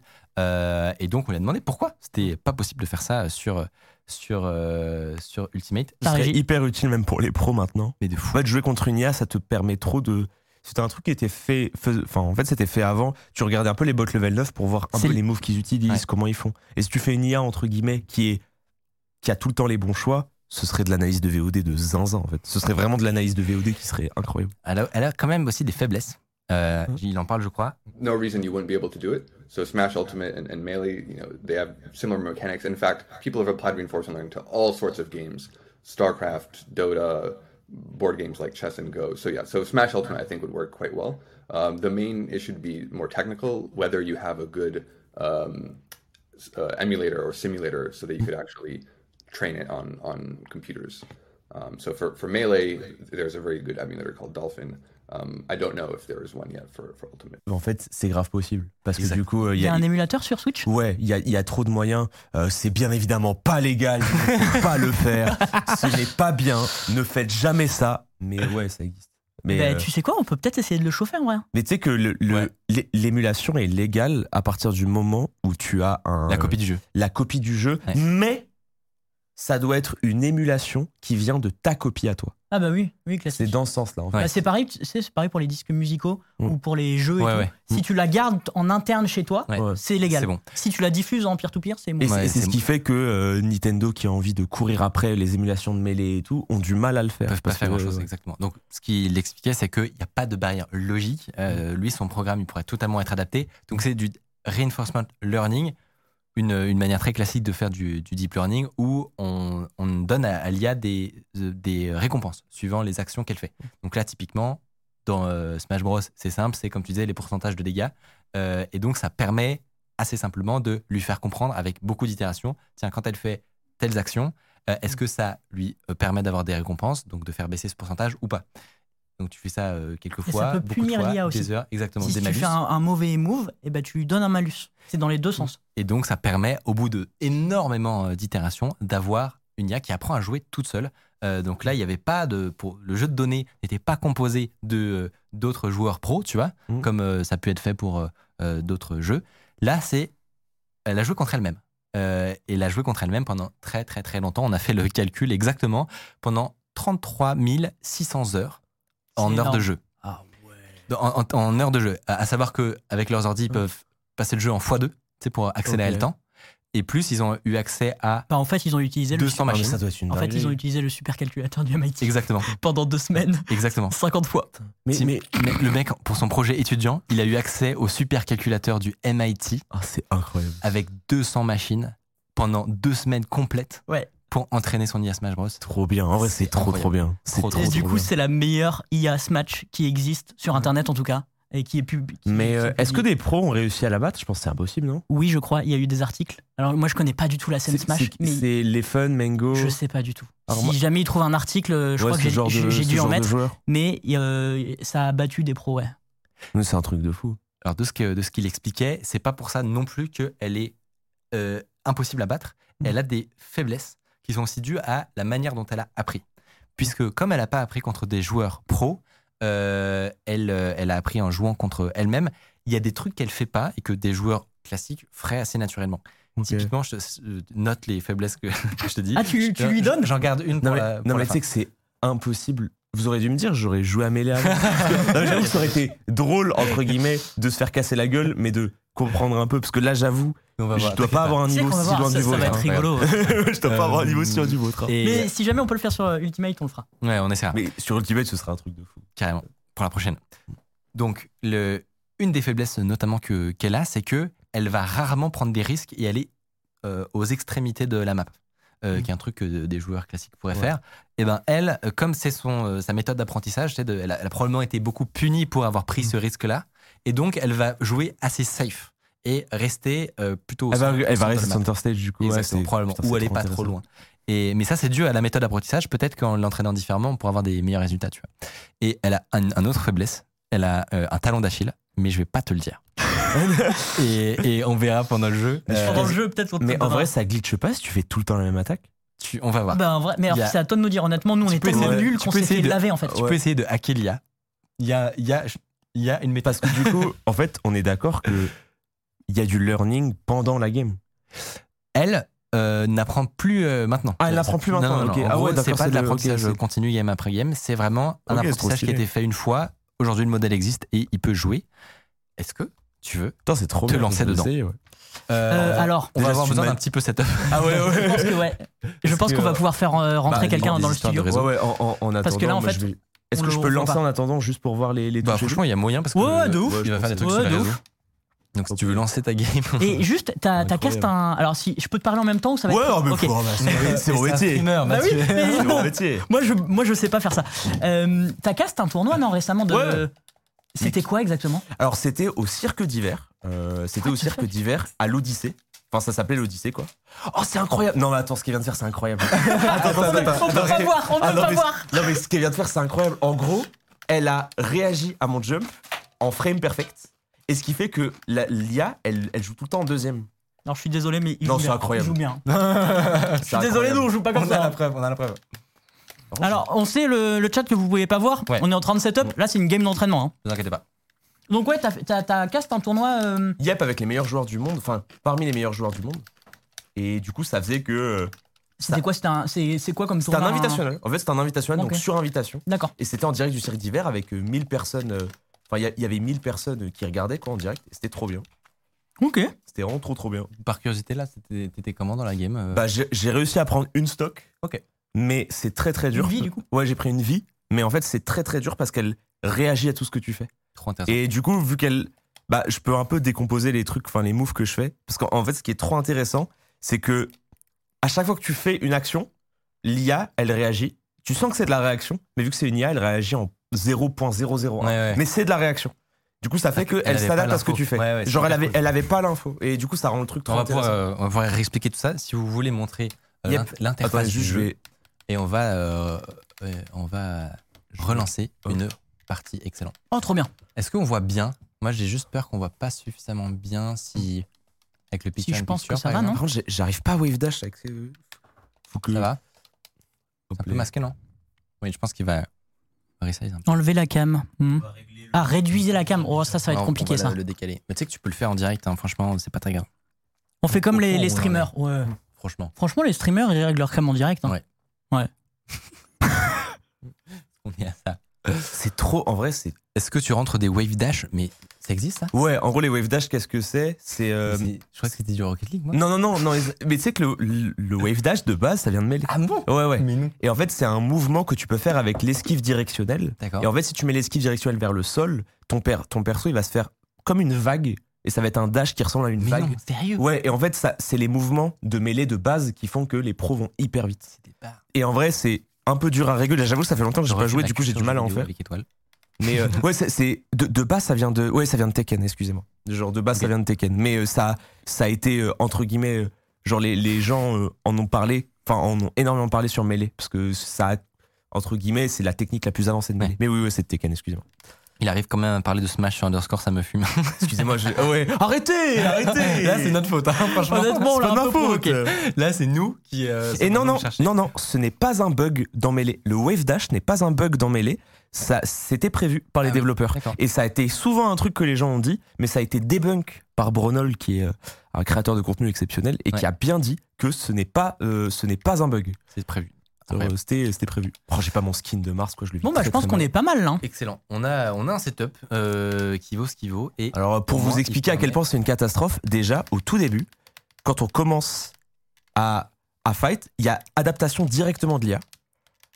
Il s'adapte très très vite au mouvement et il catch tous les sauts. C'est-à-dire qu'à chaque fois que tu sautes, il te l'attrape ton saut. donc là, pour expliquer, T'es quel toi, tu as un moi je suis Mars. hein. Je suis Mars contre le Falco, l'espèce d'oiseau que vous voyez. Et regardez. C'est qui qui tire avec qui son petit. C'est euh, Falco, c'est Falco. Et regardez, il attrape tout. C'est-à-dire qu'en fait, tu ne peux pas. Tu ne peux, tu ne peux clairement rien faire. Donc- il réagit à tout. on est, on On a est pas de largué. chance. On est d'accord pour ceux qui viennent de- d'arriver. Actuellement, nous avons Étoile en train d'affronter une intelligence artificielle Ouais, qui a été entraînée pendant 33 000 heures à jouer à Smash Bros. euh, et qui a un niveau monstrueux, tout simplement. C'est quoi cette IA Regardez, genre, regarde C'est exceptionnel. J'ai jamais vu ça de toute ma vie. Je veux être un robot plus tard. je, je- je veux être un robot plus tard. Bon, les wave dash sont durs Alors, à faire. Du coup, je, je rappelle que quand le pourcentage augmente, la vulnéra- vulnérabilité du personnage diminue et donc du coup, t'as plus de chances de mourir. Donc c'est pour ça que les pourcentages, à chaque fois que tu mets un coup, Ouais. ça fait augmenter le pourcentage de l'autre. Pour ceux qui ne connaissent les pas du combos tout sont Smash. parfaits. Oui, comme moi, par exemple. Et là, là c'était, là, c'était un Smash. combo exceptionnel. De la part Enfin, de. C'est, de la part de Falco. hein. Genre, moi, je ne peux pas. hein. Je- moi, je- C'est le, Le nom de l'IA, c'est le nom de Philippe. l'IA, c'est Philippe. c'est Philippe. hein. Philippe est trop fort. hein. Et, euh, et très impressionnant, euh, effectivement. Moi, j'avoue que. Alors par contre, il sait vraiment bien jouer. hein. oui, bah non, mais. Non, non, en vrai, je, suis- je, je vous jure, je suis très très débutant. Il y a pas mal de trucs que j'ai du mal à faire. Mais c'est juste que ce qui est impressionnant, c'est de se rendre compte que l'IA ne rate jamais. En fait, c'est des choix qui sont bons et c'est des choix où elle ne rate jamais. Genre euh, là, pareil, là, si tu, tu, restes, euh, tu restes sur le bord du terrain, genre là, si j'attends et que je reviens de manière neutre, elle va directement punir, tu vois. Ah, j'ai compris Ok. T'as trouvé le. En le- fait, en fait, ouais, en gros, elle réagit vraiment pas par rapport à la distance sur laquelle t'es, mais elle réagit par rapport à tes inputs. Donc ça veut dire que là, elle était pas proche de moi. Elle était pas proche de moi, mais elle a vu. En gros, elle voit, elle s'adapte par rapport aux inputs que tu fais. Donc ouais, ok, donc c'est impossible. ouais, donc en fait, c'est impossible. C'est vraiment, c'est un tasse. Quoi, c'est vraiment, c'est, c'est, ouais. C'est en gros, elle s'adapte par rapport aux inputs que tu fais. Donc ça veut dire qu'au moment où t'as fait l'input, et bah le, le personnage va réagir. Donc c'est la seule chose qui fait que c'est reconnaissable que c'est pas un humain. Tu vois, genre C'est- des mais fois. c'est la question que j'allais te poser. Est-ce que toi, tu vois cette, ce- cette game-là? T'es- c'est, t'es- c'est- je, je que t'aurais vox pu pas détecter que c'était une intelligence artificielle? Je, je, je vox pas un humain. Genre vraiment. Genre c'est, ça se voit que c'est. euh, en fait, elle, ça maîtrise tous les timings. Il y a rien qui est raté. Ouais. Mais par contre, c'est ce que tu disais. En gros, ça s'appelle l'edge guard sur Smash Bros. C'est le fait d'être en dehors du terrain et d'aller chercher la personne en dehors du terrain. Et le fait qu'elle fasse pas ça, ça Ouais. fait que un bon joueur de mêlée, je pense qu'avec plusieurs parties, Ouais. il peut quand même mettre l'IA dans la merde, tu vois. Et Je- tu sais que il y, a deux- y a deux modes à cette IA. Il y a un mode où euh, c'est l'IA entraînée et full entraînée, et un autre où ils, ils ont un peu réduit ses capacités pour qu'il soit un peu plus humain, justement. Et c'est marrant parce que je disais parce que là on a mis la version un peu plus humaine, mais, Ouais, mais- qui est quand même très forte, qui est quand même méga forte. ça, ça- ça- ça se ressent qu'il y a des trucs sur un joueur qui sait vraiment bien jouer au jeu. Tu peux l'avoir, tu vois. Genre, typiquement, là, ce que, ce que j'ai fait tout à l'heure, c'est-à-dire que je suis revenu sur le terrain d'une manière particulière. Lui était loin. Donc, ça veut dire qu'il a voulu punir ma manière d'être loin. Mais quand il a mal puni, normalement, si t'es fort au jeu, tu vas directement repunir la personne. Donc, c'est c'est des, petites, euh, c'est des petites failles. Mais c'est c'est incroyable. Il a fait ça pour son projet d'études. C'est insane. Ah, c'est un truc de fou. Attends, parce que j'ai l'impression que le- la game est terminée. Ouais, ouais. Alors, peut-être lui révéler. euh, quel est. Attends, attends, quel est le résultat? Moi, j'ai pas, j'ai pas Ah oui, c'est cassage de gueule. Mais c'est hyper intéressant. Cassage de gueule. Ah, Genre, mais de quel niveau? Parce que franchement, Ah, mais- l'extérieur, c'est très dur de cassage de- d'analyser ce jeu. cassage, cassage de gueule ultime. Genre en fait, euh, le genre de cassage de gueule, c'est beaucoup plus puissant qu'un cassage de gueule que tu pourras avoir sur un top euh, sur un top mondial, tu vois. Parce qu'en fait, t'as vraiment l'impression que rien n'est possible. Et c'est un peu ce feeling qu'avaient les gens au début euh, d'Ultimate. Tu sais, il y a les bots level 9 sur Ultimate qui sont clairement faciles comparés à celui-là. Mais des fois, tu sais, t'as cet état où tu te dis, ah, c'est dur de les lire parce que t'as l'impression qu'ils réagissent avant parce que c'est des robots, tu vois. Ah oui. Et du coup, là, il réagit avant tout le temps. Et. C'est juste triste en fait. Et c'est juste triste. Est-ce que typiquement tu parlais de fait que ça peut être utile pour des joueurs pro ou des trucs Je comme pense ça que ça peut être utile Ouais. pour entraîner ces, ces, euh, entre guillemets, les routes de combo. C'est-à-dire qu'en fait, à partir du moment où quelqu'un te touche et ne rate pas son combo, ça fait que tu sais exactement ce que tu vas prendre dans la pire des situations. C'est-à-dire que jouer contre quelqu'un qui t'apprend, entre guillemets, un, un personnage, c'est-à-dire en fait, sur sur Smash Bros, c'est ce qu'on appelle les match-ups. C'est-à-dire, tu dois apprendre à jouer contre tel personnage. Ah oui. Et quand tu apprends à jouer contre tel personnage, ça fait que tu vas devoir savoir les combos qui sont optis. Hmm. Mais on est des humains. Donc les combos les tu peux les connaître, rater, tu ouais. vois. Ouais, ouais. Et tu peux pas savoir ce qui est un combo. C'est ça. ouais. Tu peux pas savoir ce qui est un ce qu'on appelle un combo vrai. Un combo vrai, c'est-à-dire un combo qui marche, qui pleuve, qui vente, qui neige, que la personne roule sa manette sur la tête, il marchera. Et du coup, le fait de jouer contre des Oh, bots comme jeu ça, d'une complexité, franchement. ouais, en- quand tu connais pas, tu vois. Ouais. mais tu sais que moi je serais grave chaud que vous fassiez ça ou limite si vous me l'envoyez, je le fais avec un top FR de mêlée. Carrément. En fait, avec un joueur qui on sait jouer on jeu. est bouillant. Bah, En fait, ce serait- plaisir. En fait, ce serait très rigolo de le faire parce que je pense qu'il, je pense que il peut la battre. Je pense honnêtement qu'il peut la battre, la version humaine en tout cas. Genre parce que là, tu vois qu'il y a des failles, il y a des trucs pour un mec qui sait vraiment jouer au jeu, il peut la battre. les exploiter. ouais. Mais par contre, c'est hyper frustrant. Trop intéressant du coup. Et ben, moi, je peux te donner une faille qui est là. Ouais, c'est quoi du coup? Que le, le, le, le chercheur qui l'a développé a trouvé. Normalement, si tu t'assieds Tu t'accroupis. t'as compris dans un coin de la map, elle ne fera rien. Et, Oh jure, Il panique. et Et potentiellement, potentiellement, il se suicide. il se suicide. Ah ouais, attends, c'est incroyable. Tu fais ça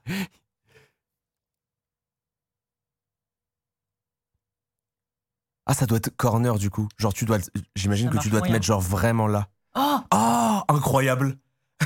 oh Bah alors bouffon Bah alors bouffon, tu Ah, tu sais pas quoi faire là. Cette scène est incroyable Ah là, tu sais pas ce qui se passe. Ok. Et donc là, et de ce qui. Ah, Ah Ah ouais, et du coup, en fait, tu peux faire ça en boucle parce que du coup, mais apparemment, elle, Ouais. devient, elle devient ouf en fait. hein, Bah ouais. à- à- potentiellement. bah alors Et- bro. Et elle Attends, peut mais- se suicider parfois. Ouais, en fait, en gros, tu peux faire ça. Ah ouais, là, là du coup, il, là du coup, il attrape. Mais tu peux faire ça pendant hyper longtemps. Ah, par contre, dès que tu. tu- Ouais, par contre, bouges tu un fais tout une petit erreur, peu, c'est terminé. oh, c'est terminé pour toi, quoi. Mais du coup, c'est c'est incroyable. Ok. Ah ouais, et Mais du ça- coup là, c'est un- bug qu'il a pas réussi à. Ben, c'est ça le problème aussi de faire de, Bah, c'est- c'est du, l'entraînement, en fait. du machine learning, c'est que euh, tu as un comportement qui se produit, et ben le seul moyen de le corriger, c'est de l'entraîner différemment, de modifier tes paramètres. Mais bon, t'es reparti pour 200 heures, quoi. Ouais. enfin, pour deux- 33 000 heures, pardon.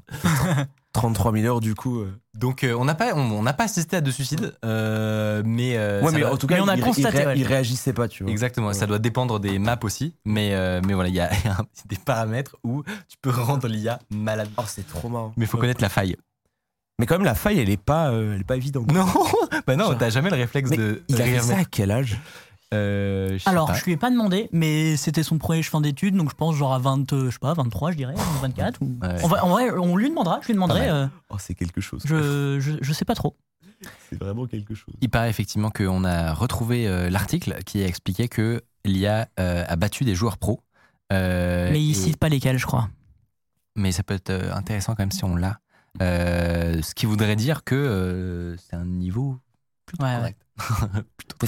C'est rare et est-ce que c'est pas l'avenir aussi dans les jeux d'avoir des IA que tu peux débloquer et ce qu'on appelle des IA genre très très très très très dur à battre, tu vois?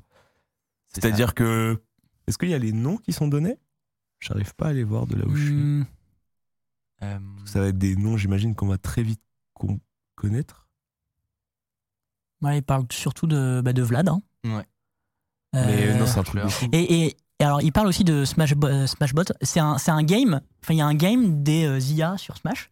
Et en fait, ils sont plusieurs à, à avoir testé des trucs et ils se donnent des bouts de, de code, des, qui- librairies et tout machin. Et chacun s'inspire de l'autre. C'est incroyable Un le tournoi, un tournoi d'IA, ce serait un truc de fou. Mais c'est ça qui est fascinant, c'est que en réalité, là pour voir ce résultat final qui est très impressionnant, il a fallu plein de couches différentes. Donc ça veut dire qu'il faut, on on en parlait, c'est ça qui fait que sur euh, Switch euh, il l'a pas, il l'a pas encore fait, c'est qu'il faut un émulateur euh, qui fasse parfaitement tourner le jeu et qui soit facilement débugable, etc. Ce qui est une grosse brique déjà. Donc euh, il y a euh, Dolphin qui permet actuellement de faire super bien tourner les jeux, etc. Euh, Par-dessus ça, il faut des libs en fait pour pouvoir discuter avec le jeu. Et, et, et je ne crois pas que ce soit lui, le chercheur, qui Non. a développé le- le- l'interface Il a utilisé entre je crois. son code, exactement, son code Oh. et le jeu. C'est LibMelee qui permet de faire cette discussion. Et ensuite, par-dessus, lui, Il y a encore, il y a encore des trucs en vient, entre, il, il entre vient faire son entraînement et, euh, et tout ça grâce à une communauté euh, de malades. Tu sais que rien que le fait, moi le truc qui m'impressionne techniquement aussi, c'est le fait que l'IA, elle est le, le comment dire, l'autocollant player 2. C'est-à-dire qu'en fait, elle est considérée comme un être humain, c'est-à-dire Ouais. comme quelque chose qu'on a plug sur le jeu, et euh, rien que ça à faire, ça doit être une catastrophe. Ils, envoient exactement les inputs et on les voyait d'ailleurs en haut à gauche de l'image. Oui. On voyait les inputs de l'intelligence artificielle qui Ah ouais, de- Les deux là. Euh, mais c'est juste démoralisant en fait. Parce que quand tu regardes à la ça va vitesse beaucoup trop vite. à laquelle elle, injecte- elle injecte des, des- Mais tu des sais de que- Pour regarder beaucoup de mêlées, moi je regarde quand même pas mal de mêlées en stream, ça ressemble Ça ressemble à beaucoup des joueurs pro. Ça je aide. te jure qu'il y a plein de. Et, et- et les gens dans le chat, je suis sûr, seraient, seraient d'accord par rapport à ça. En fait, t'as des feelings et des combos où tu les as déjà vus, tu vois. hein. L'un des joueurs les plus connus de Smash s'appelle Mango et c'est un joueur qui joue le même personnage que l'IA qui s'appelle euh, qui s'appelle Falco. Et du coup, il y a vraiment des combos. Quand tu le regardes, tu te dis ouais, c'est lui. Tu vois. ça, ça te donne des trop rigolo. C'est vraiment très rigolo. Du coup, euh, chaque joueur professionnel euh, joue toujours le même personnage. Ouais, en fait, c'est trop dur d'en gérer plusieurs. Quasiment. T'as des, t'as des joueurs qui se permettent de ce qu'on appelle counterpick, c'est-à-dire prendre des personnages qui vont être adaptés contre certains Ouais. autres persos. Donc ça veut Ouais. dire, euh, imagine, tu joues tout le temps Falco, mais le mec en face de toi joue un perso qui est fort contre Falco, bah tu vas changer. Mais généralement, les joueurs ont un personnage qui les représente. Et euh, dis-toi par exemple, Mengo, pour lui, Falco le représente tellement qu'il a euh, une de ses attaques tatouée sur son bras, tu vois. Genre vraiment, il a le, c'est ton spirit animal, tu vois. C'est tu tu es là, tu vois, et c'est trop stylé. C'est son euh, main. et c'est son main. C'est ouf. Euh, je- il faut quand même le dire, un énorme bravo à toi parce que on t'a prévenu avant-hier. Petit 2, c'est pas ton jeu phare. Non mais moi j'aime, trop tu ça. quand même très bien Non, mais Ah ouais. en fait, je voulais, je me suis Je juste dit. nous on, a- Plus on que avait tout le monde fait. dans Non, en fait, je, voulais juste, entre guillemets, comprendre ce que fait l'IA, parce que si j'avais rien compris et que voilà. Mais c'est juste hyper intéressant de voir l'aspect réaction. En fait, l'aspect réaction est l'avenir du jeu vidéo, je pense, à haut level. En fait, je pense que les professionnels doivent s'inspirer de ça, parce que tu vas. Il y a à apprendre des robots, en fait. Bah, bien sûr. Parce qu'ils ont du temps que nous, on n'a pas. Bah, Donc, euh, 33 000 heures. Ouais, c'est ça. Et, et- et par exemple, les joueurs d'échecs, ils s'entraînent énormément avec Énormément. des IA qui tournent. Ça, ça aurait été le meilleur coup si tu avais fait ça. Et, Ah bah tout. oui. et ils apprennent énormément maintenant avec les IA. Et, Et donc, je- c'est. Enfin, sur les jeux vidéo, je suppose qu'on pourrait faire la même chose. Ça va arriver Sur aussi. tous les autres jeux, ça va arriver. hein. Mais là, tu sais que sur Ultimate, tu fais, euh, il y a quelqu'un qui fait un bot sur Ultimate pour certaines situations. Ce sera une révolution dans le jeu, tu vois. Ce sera vraiment une révolution dans le jeu. Bah, on va lui proposer. hein. Parce qu'en fait, il y a- il y a, au MIT aussi leur Ouais. supercalculateur. en, en- en fait, il y aurait trop de d'options, il y aurait trop de trucs qui seraient intéressants. Après, bien évidemment, que ce qui fait la puissance d'Ultimate, c'est que c'est un jeu qui n'est pas entre guillemets, euh, tu ne peux pas le l'expliquer de manière rigide parce que c'est que de l'adaptation. Smash. En fait, c'est que de l'adaptation. C'est-à-dire que ce que tu fais, je suis quasiment sûr que quelqu'un qui joue 300 heures contre cette IA va la battre. Ouais. Parce, qu'il va va comprendre s'adapter. les patterns, parce euh. ouais, voilà, parce qu'il va comprendre. Ouais. Mais euh, il y aurait certains aspects, certains combos et tout qui seraient intéressants. Ça, Trop, trop stylé. Voilà, c'était le- la petite fight Bravo AI versus, euh, versus étoile. Et franchement, euh, c'était du beau spectacle. Donc bravo à toi. Euh, et on a réussi à faire tourner cette démo. Donc, Oui, euh, tout fonctionne bien. C'était pas gagné. Non, c'était pas gagné. Donc c'est trop Et bien. merci à toi de t'être prêté au jeu. Euh, Bah, carrément. Euh, je pense qu'on va pouvoir doucement euh, avancer vers. On a une vidéo où il joue contre des pros. De... Ah, où Lia joue contre des pros. Euh, ben ouais, je suis curieux de voir en vrai. Euh, Bah, let's go. Savoir le, le, s'ils ont trouvé des, des failles, comme tu disais, s'ils ont trouvé la faille de, de la technique de l'accroupissage. La- Je L'accroupissement. suis pas sûr que ce soit ça. du Mais coup, je pense parce que La coupe. je pense que l'ego, ouais, c'est le crouch. hein. En fait, en, en anglais, ils appellent ça un crouch quand tu te mets. Ok. Mais euh, en vrai, euh, je pense que les pros, hein. l'ego des pros, ils ont voulu le battre à la régulière. Tu vois. Ce serait. ça va arriver d'une seconde à l'autre. Oh, his headset right here. You got a mic'd up, boys. Is that right? Up. Or maybe it's the red one. I believe c'est, euh, this is the one. Ah, c'est, c'est Hugs A fatty donation. Ouais, for ouais, c'est un Big très bon joueur. donation. Yeah, so guys, if you want, if you want to see, Je crois que c'est Yeah, Hugs. Dude, you. All right, let's do it. Again. I have no Russell- idea. Yeah, so you're He must. yeah. Let me change the cheek and then I'll be C'est there. un- That's kind c'est of un grand très with the bon joueur bot that qui it joue. doesn't let you switch in, in, in essence. C'est Shudat ou Hugs Je Yeah, pas that's good. That's a good needle. That was a good needle. Peut-être dans le chat, ils vont l'avoir. Ouais, c'est. Shudat kind je pense. C'est Shudat, il dit. Ah, c'est Shudat, ouais. Qui de base est un main, euh, il jouait Is Ice the Climber. bot reading rolls or just super reacting? oh, let's go. Chew. Rien compris. Roasted. What are you doing, Bah là, il vient de fumer le bot. Now he's invincible. Là, il vient de fumer That le was bot. such a mais- smart strat by Chu. Recognizing how the bot played in previous sets. Right. Go to the ledge, Yeah. go to the ledge. Oh, wow, Tu he vois ce smashed qu'il the le out. bot. Good stuff. Was- No, he's just fighting through He it. knows. Yeah. He knows. Oh no. Alors que ce sont des joueurs pro, on est d'accord. hein. Shudat, c'est un excellent joueur. c'est- Ah ouais. Euh, une c'est- performance donc euh, de, de, de notre IA, donc pas de regret. Euh, C'est possible de le faire à distance, on peut la faire jouer en ligne, mais là ça c'est un coup à se faire ban. Ah Ouais. non, non, non, non. non. En vrai, en vrai c'est vraiment un quoi se faire. Ouais, à vie. C'est- ouais, bon. euh, Il y a des joueurs français euh, S- Smash Melee Ouais, il y, a- il y a- Ok. il y a une, euh, il y a une communauté qui Ok. est assez élevée. Il y a des, même des tournois euh, sur Melee qui se font assez souvent. Le Pépite Stadium, qui est un tournoi une fois toutes les deux semaines organisé par Coca et Funka, D'accord. euh, qui sont euh, deux créateurs de contenu exceptionnels. Et euh, qui Et ben on pourrait euh, participer comme ça. tu pourrais mettre l'IA. Mais et tu moi j'appuie sur des boutons comme ça Et c'est l'IA qui joue à ta place, ouais. Et ça va, faire franchement, nickel. Et, et on, a- et on a des, euh, on a des excellents joueurs en France, dont un, actuellement le top 1, il me semble, c'est Raoul, qui s'appelle Raoul, et qui joue en plus le même personnage que l'IA. Qui joue, euh, qui joue notre ami Falco. Donc, euh, donc ouais, il y a, il y a, euh, t'as de la matière. T'as de la matière pour aller tester ton Philippe. Trop stylé. Mon Philippe.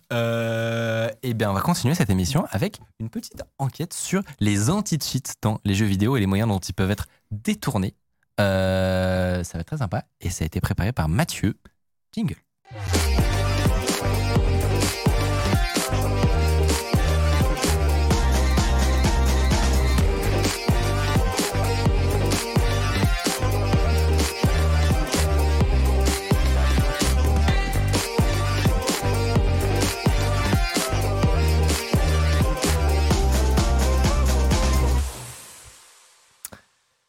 Vous y avez sûrement déjà été confronté, ce sont un fléau dans le jeu vidéo. On parle évidemment des tricheurs, les affreux cheaters, euh, contre qui euh, les éditeurs ont dû mettre en place tout ce qu'ils pouvaient finalement techniquement pour euh, trouver la parade, la parade contre le cheat.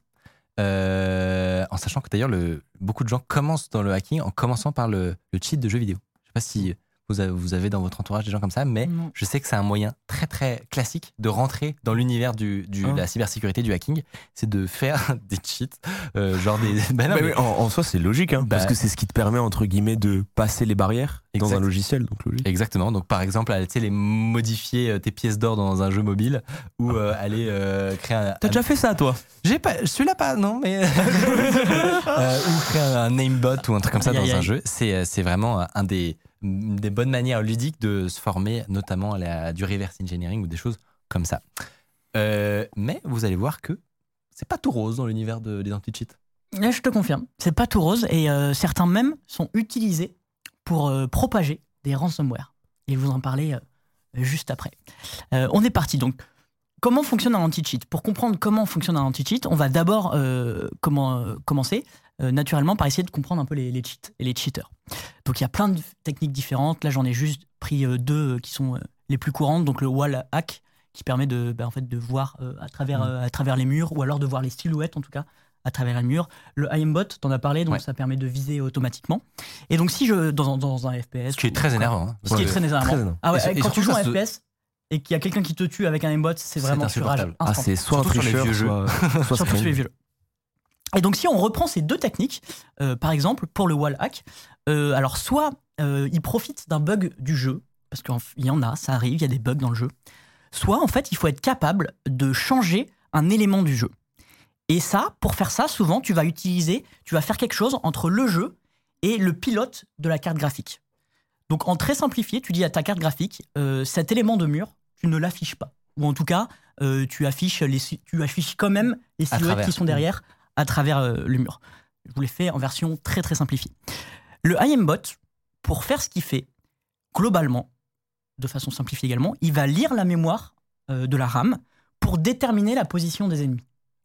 C'est un peu comment fonctionnent euh, les cheats. Alors, il y a plein de cheats et plein de manières différentes de faire des cheats.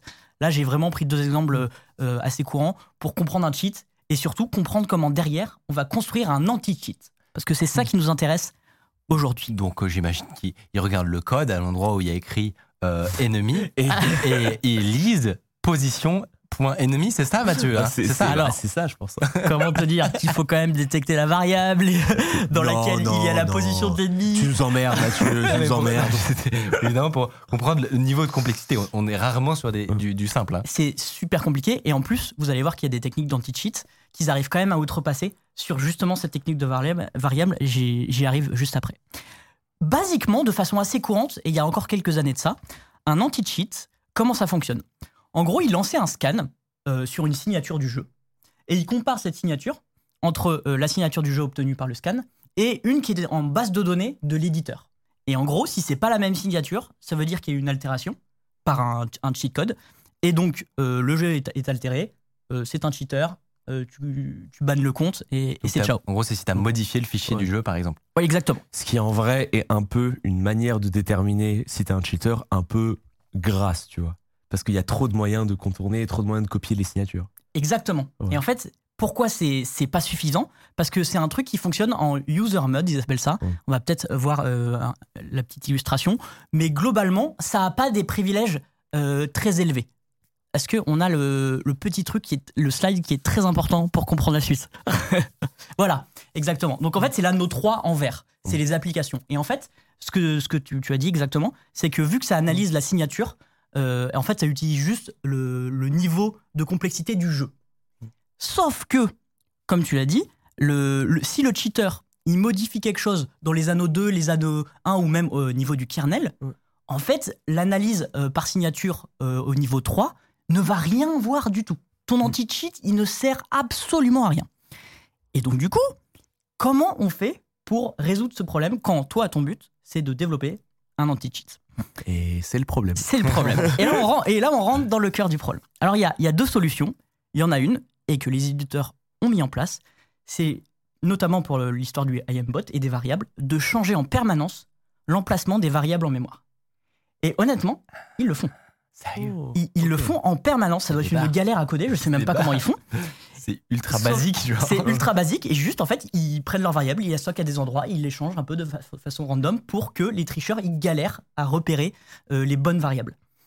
C'est trop drôle que à chaque fois, dans le l'aspect défense, c'est faire chier les attaquants. en fait, c'est Le toujours. chat, il joue à chat. En quoi. fait, c'est ça. On sait que les attaquants, ils peuvent y arriver, mais est-ce qu'ils vont avoir la flemme de le faire ou est-ce qu'ils vont s'arrêter? C'est c'est vraiment ça. Exactement. Donc ça, c'est la première solution. Et euh, elle fonctionne, mais pas assez bien parce qu'il y en a qui arrivent quand même à euh, suivre un peu les variables. Honnêtement, je sais pas comment ils font, mais les cheaters euh, sont très inventifs. la deuxième solution, et c'est celle qui va vraiment euh, nous intéresser, c'est de s'adapter aux cheats et donc de mettre au point des anti-cheats qui fonctionnent au niveau zéro. Donc c'est-à-dire en kernel mode et pas en user mode. C'est un peu la compétition des droits. C'est la compétition des droits. faut avoir autant de privilèges que l'attaquant, en gros. Exactement. Et, euh, et- et donc, c'est ce qu'ils ont fait. Euh, là, je peux citer euh, Battle Eye, qui est l'anti-cheat de PUBG. Je sais pas si c'est Ouais. qui, qui te. Ouais, Euh, Vanguard, j'imagine. Vanguard, Ouais. Easy Anti-Cheat, qui est celui d'Epic Epic Games, donc pour Fortnite, euh, qui est même dispo gratuitement. Celui-là, ils l'ont. Ils l'ont mis Comme dans, dans la nature. Ouais, euh, Epic Games, ils aiment bien faire Vanguard ça. est une catastrophe. En fait, Vanguard, c'est- ça a été du coup l'anti-cheat de Valorant. C'était un anti-cheat qui, pendant très longtemps, a posé des problèmes puisqu'il agit directement sur le noyau. Et, ben, et ben, en fait, du coup, exactement. Et en fait, maintenant, au- aujourd'hui, quasiment tous les anti-cheats euh, font ça. Et Riot, d'ailleurs, c'est un peu les, les derniers à avoir fait la transition du- vers le- les anti-cheats au niveau du kernel. Mm. Et en fait, ça, exactement, ça, Mm. ça pose plein de problèmes et d'emmerdes parce qu'en fait, un programme en mode kernel a beaucoup trop, a beaucoup plus de privilèges et beaucoup trop par rapport à un programme normal. Et donc, du coup, en fait, c'est vraiment aussi bas niveau qu'un driver qui fait le lien entre euh, le, ma- le matériel d'un PC et le système d'exploitation. C'est comme tu le disais, Étoile, c'est ultra sensible. Euh, et c'est pour ça qu'on normalement on limite absolument euh, complètement le nombre d'applications qui a accédé au, Qui ont le droit d'exécuter kernel. endroit-là, quoi. Sauf qu'en Mhm. fait, les anti-cheats se sont retrouvés un peu bloqués. S'ils voulaient bloquer les cheaters, fallait qu'ils fassent ça. Ah ouais. Et tu sais que Vanguard se lance lorsque tu lances ton PC. Ah ouais Et ouais, ça c'est un problème. Et ça, c'est un problème. Ah ouais, Ouais, ouais. toujours Et- actif. Toujours et actif. tu, tu vas voir, c'est incroyable. En fait, tu peux l'interrompre toi-même, mais du coup, tu l'interromps manuellement. Mais ça fait que 99% des gens qui n'ont rien à faire vont jamais l'interrompre. Et en fait, si tu l'interromps et que tu veux relancer le jeu, ça reboot ton ordinateur. Ah, donc c'est oui, c'est une genre de sécurité. Le truc doit être là tout le temps, derrière ton épaule. Exactement. Et c'est pour- si tu veux pouvoir jouer quoi. Et donc le problème d'avoir plein de privilèges, c'est que déjà, si tu fais des erreurs dans ton code, tu peux avoir très facilement des blue screens, beaucoup plus facilement que sur une application normale. Donc, Donc- blue screen où tout le système d'exploitation tombe puisque Bah, tu es au plus haut niveau tombe. quoi. Et euh, le problème, c'est que ça peut aussi très vite se transformer en logiciel, malveillant, logiciel malveillant, pardon, en malware. Euh, et le principe même d'un malware, c'est d'essayer d'obtenir le plus de privilèges pour faire ce que tu veux sur ta machine. Et en fait, c'est arrivé. Et j'ai deux, trois exemples. On va parler de Vanguard euh, juste Mhm. après, et on pourra en discuter. Euh, le premier exemple, alors eux, ils l'ont fait intentionnellement. Euh, L'histoire est trop marrante. C'est euh, l'ESEA, je sais pas si ça te parle. Ouais, ESEA, euh, Euh, CSGO. Euh, eSport Entertainment Associ- Association. Bah, le, le SEA, ils ont fait des events sur CS, mais c'est sur quel jeu qu'ils l'ont Alors ça, je sais pas. En fait, c'est l'anti-cheat de, le, de, De Ouais, c'est- c'est- Honnêtement, je, je sais plus. C'est CSGO. C'est CSGO. C'est CSGO. Et eux, ils ont été accusés et condamnés pour avoir installé un crypto Ah oui dans leur anti-cheat. Mais non. Oui. Un crypto Tu connais mineur. l'histoire Ouais, ouais, ouais, ouais. Et Donc ben, t'installais CSGO et on utilisait ton CPU pour faire de l'argent. Ouais.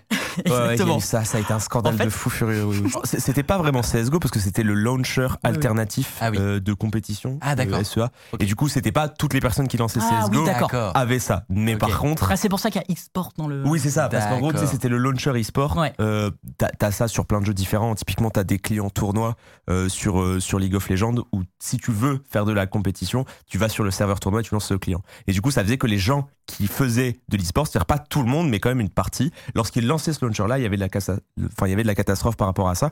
Et c'est un problème récurrent parce que on est de plus en plus dans cet aspect launcher dans les jeux vidéo. C'est-à-dire qu'on va avoir Ouais. un launcher alternatif qui peut lancer le jeu vidéo avec d'autres d'autres euh, entre guillemets euh, spécificités ouais. et le problème c'est que à partir du moment où tu donnes un accès kernel parce que c'est un accès kernel c'est Ouais. enfin, c'est le noyau tu vois Mm. et à partir du moment où tu as cet accès là bah, tu peux faire n'importe quoi c'est la définition du malware quoi T'es niqué. Exactement. Et, euh, et donc, du coup, juste pour finir sur cette histoire de crypto-mineur, en fait, c'est en 2013, le Bitcoin flambe et ils se disent on va étudier la question de mettre un crypto-mineur. Visiblement, il y a quand même quelqu'un de clairvoyant qui se dit en fait, on va pas le mettre en production. C'est pas une bonne idée. Sauf qu'il y a un employé qui s'en fout, il le met en prod et il récupère les bitcoins sur son compte perso à lui.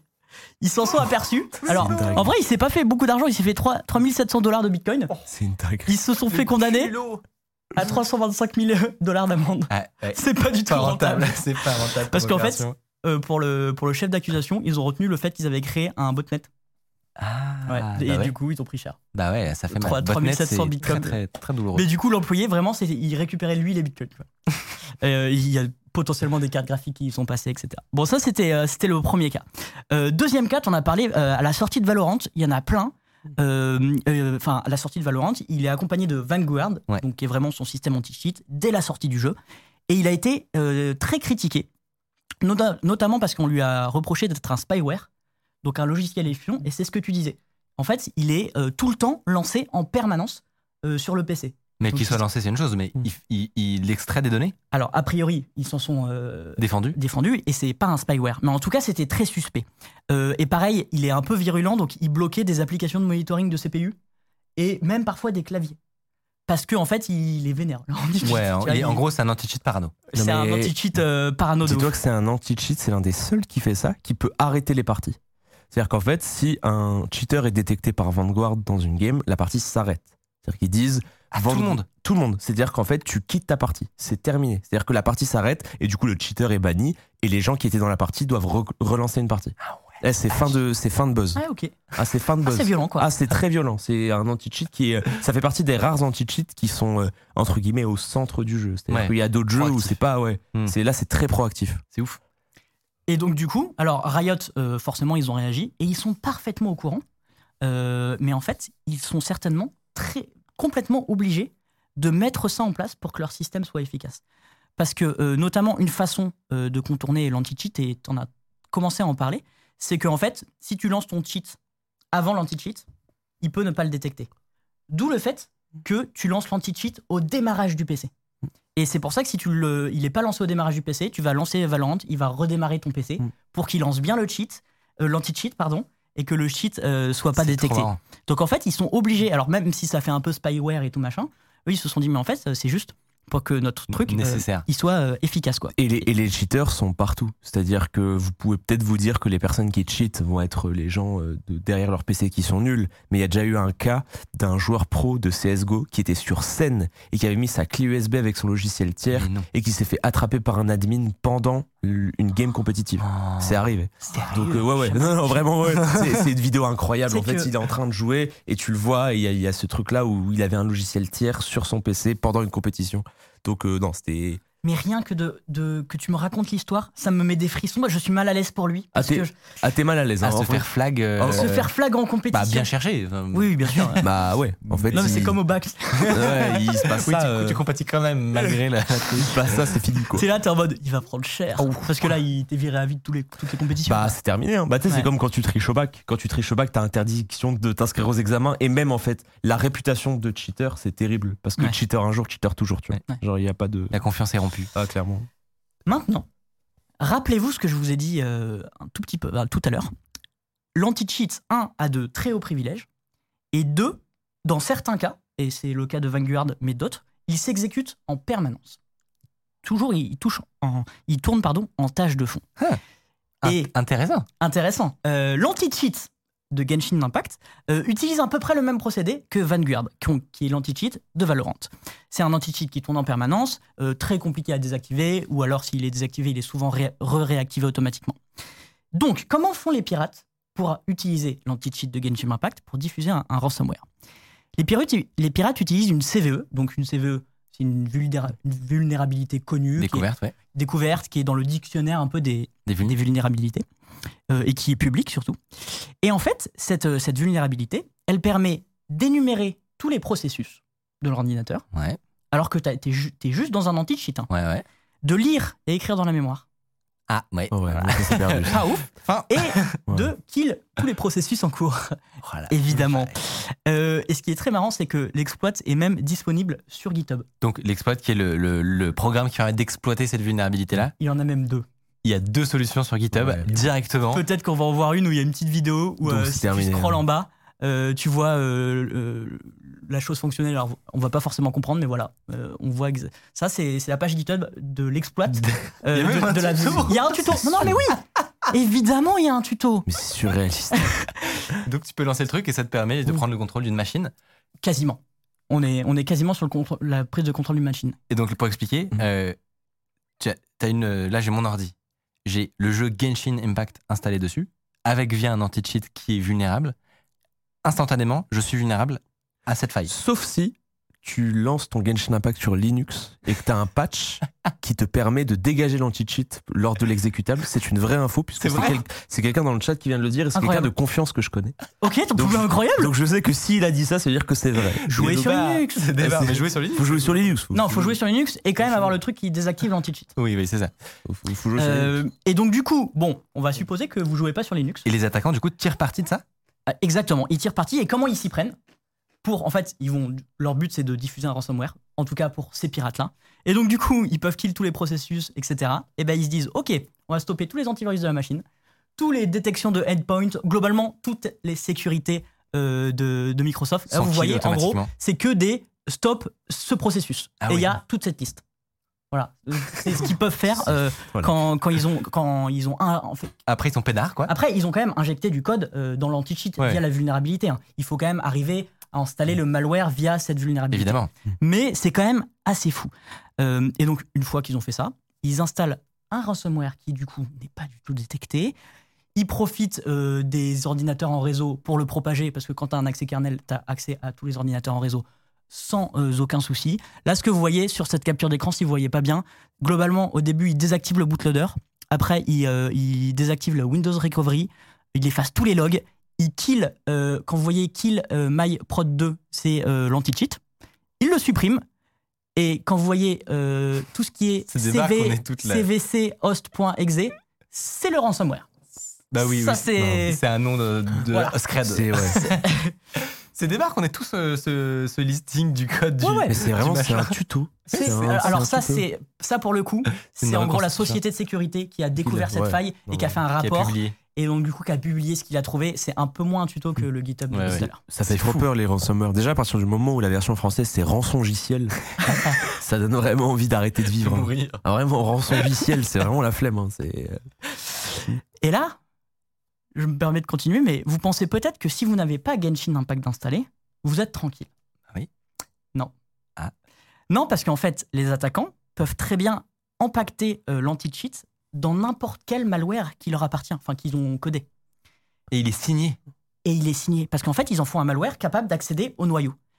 Et si le pirate obtient, alors il faut qu'il obtienne des accès par phishing ou par ce qu'il veut, et qu'il lui permet d'installer cet anti-cheat sur sa machine, il peut propager le ransomware comme il veut. Attends, mais ça va quand même lui mettre une pop-up de, pour, d'administration, tu sais, pour autoriser un programme à s'exécuter Ouais, avec en des fait, privilèges. je pense Ouais. qu'il y aura forcément un moment fait, où tu mais il est signé. Ouais. Toujours le, le premier vecteur d'attaque, il est toujours existant. Il peut Ouais. pas faire ça sur toutes les machines du monde, ça serait compliqué. Mais s'il a un premier vecteur d'attaque qui lui permet d'installer quelque chose sur une machine, terminé. il installe un malware qui permet de propager un ransomware et il est complètement signé, l'antivirus ne te dira absolument rien. Et c'est ça la différence, parce qu'on pourrait se dire, oui, bah, n'importe quel malware peut avoir des privilèges élevés et faire son taf. Mais là, tu as un programme qui, qui n'est pas du tout suspect pour les antivirus. Ils peuvent pas le blacklister, puisque sinon Oui. ils empêchent tous les joueurs de jouer. Ouais, c'est ça. Et c'est même pire que ça, c'est que ils peuvent tellement pas le blacklister que en fait un driver, une fois qu'il est dans la machine, dans, dans la nature pardon, et on rappelle que l'anti-cheat c'est comme un driver Ouais. au niveau des privilèges. En fait, euh, une fois qu'il est légitime et signé par euh, là, par euh, Oyoverse, c'est ceux Ouais. qui font euh, Genshin Impact, tu ne fini. peux, en fait, tu ne peux pas l'enlever Bah oui. parce qu'il a été signé une fois et en fait, tu peux révoquer un certificat s'il y a un vol de clé privée ou quelque chose comme ça, mais dans notre cas, il n'y a pas du tout ça. Tu utilises un, un- un logiciel complètement légitime qui a une faille. Et tu peux faire chier. Enfin, si jamais ils faisaient euh, les antivirus le blacklistaient, ils feraient chier des millions de joueurs qui ce sont pas à jour. C'est fascinant. C'est la première fois que j'entends un, euh, comme ça un, un programme légitime détourné pour avoir une faille au, au level. C'est Ouais. Bah, le souci, c'est le- l'aspect de signature. En fait, à partir du moment où tu as une signature qui est, entre guillemets, copiable, c'est comme quand tu imites la signature de tes parents. Tu peux bypass le, le fait d'avoir autant d'absence que tu veux. Bah là, à partir du moment où tu peux bypass et prendre une signature, ça va hyper Et vite. ils ont la. Et en fait, ça, c'est le premier problème. Et le deuxième problème, c'est que c'est un logiciel signé qui autorise l'accès au kernel. Mais oui. Et en fait, c'est normalement très très rare. Et ça permet d'avoir une porte dérobée magnifique. Et alors, je, je me permets juste de préciser qu'on a cherché un peu avec l'équipe s'il y avait eu une communication comme quoi ça avait été patché quand même sur, les, sur les versions futures et on n'a absolument rien trouvé.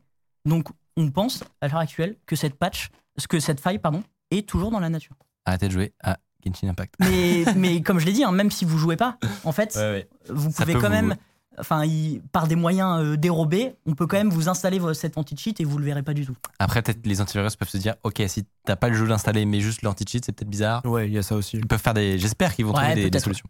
Trop stylé. Franchement, méga intéressant cette histoire-là. Et j'avais jamais entendu de, de, de trucs de, de ce style. Désolé, le live c'était un peu, euh, Ouais, c'était un un, peu compliqué de s'y retrouver dans toutes les petites histoires, Mais il n'y a aucun problème. On va vous découper les- euh, les gens sont souriants. Les gens C'est vrai. déjà.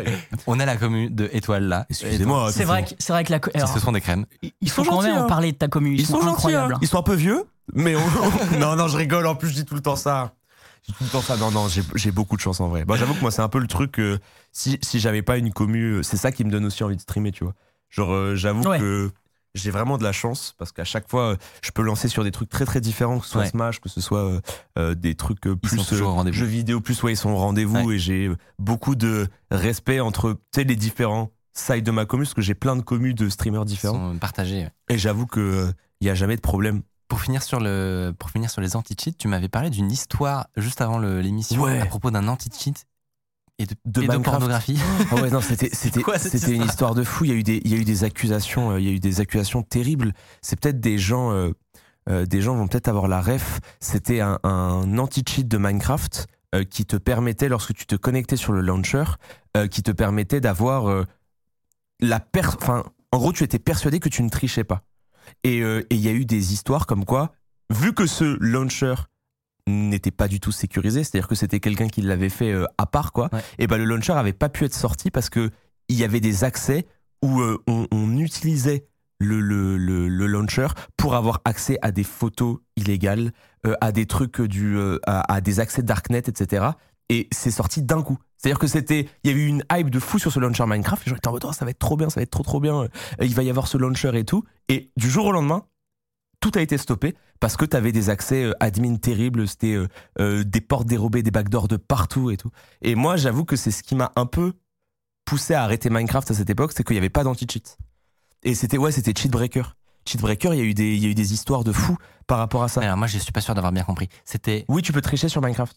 donc déjà la première première chose que j'apprends, tu peux tricher sur Minecraft Mm. et ensuite le- quoi l'anti-cheat lui-même était vulnérable? Il était, il était vulnérable et il y a eu plein d'histoires. En fait, les, les, les histoires, euh, euh, il y a eu des centaines de rumeurs. Alors, il n'y a rien qui a Ouais. été vérifié, tu vois. Mais en tout cas, le, le- la mise en place de l'anti-cheat s'est stoppée par rapport à ça. Et il y a eu des rumeurs comme quoi c'était catastrophique en termes de sécurité. Et du coup Et ça s'est stoppé. et ça permettait des accès à Ça des- permettait des accès à des, à des sites très bizarres. Il y a, eu- il y a eu des, euh, cho- il y a eu des accusations comme quoi euh, les personnes qui s'occupaient de ça euh, euh, avaient fait des trucs très chelous. genre de pédopornographie. Ouais, il y, a, il y a eu des trucs vraiment trop bizarres. hyper Il y a eu vraiment des trucs hyper bizarres qui avaient été, qui avaient été annoncés par rapport à ça. Et, et j'avoue que quand t'entends parler de ça, tu te dis. Ah ouais. qui se passe. Le, le risque de donner de la confiance du coup ah ouais. à un programme qui a besoin d'autant de privilèges comme un anti-cheat. Oui. Euh, on fait attention. Ah ouais, il faut, faut- faut Faites faire attention à ce qu'on installe, s'il vous plaît.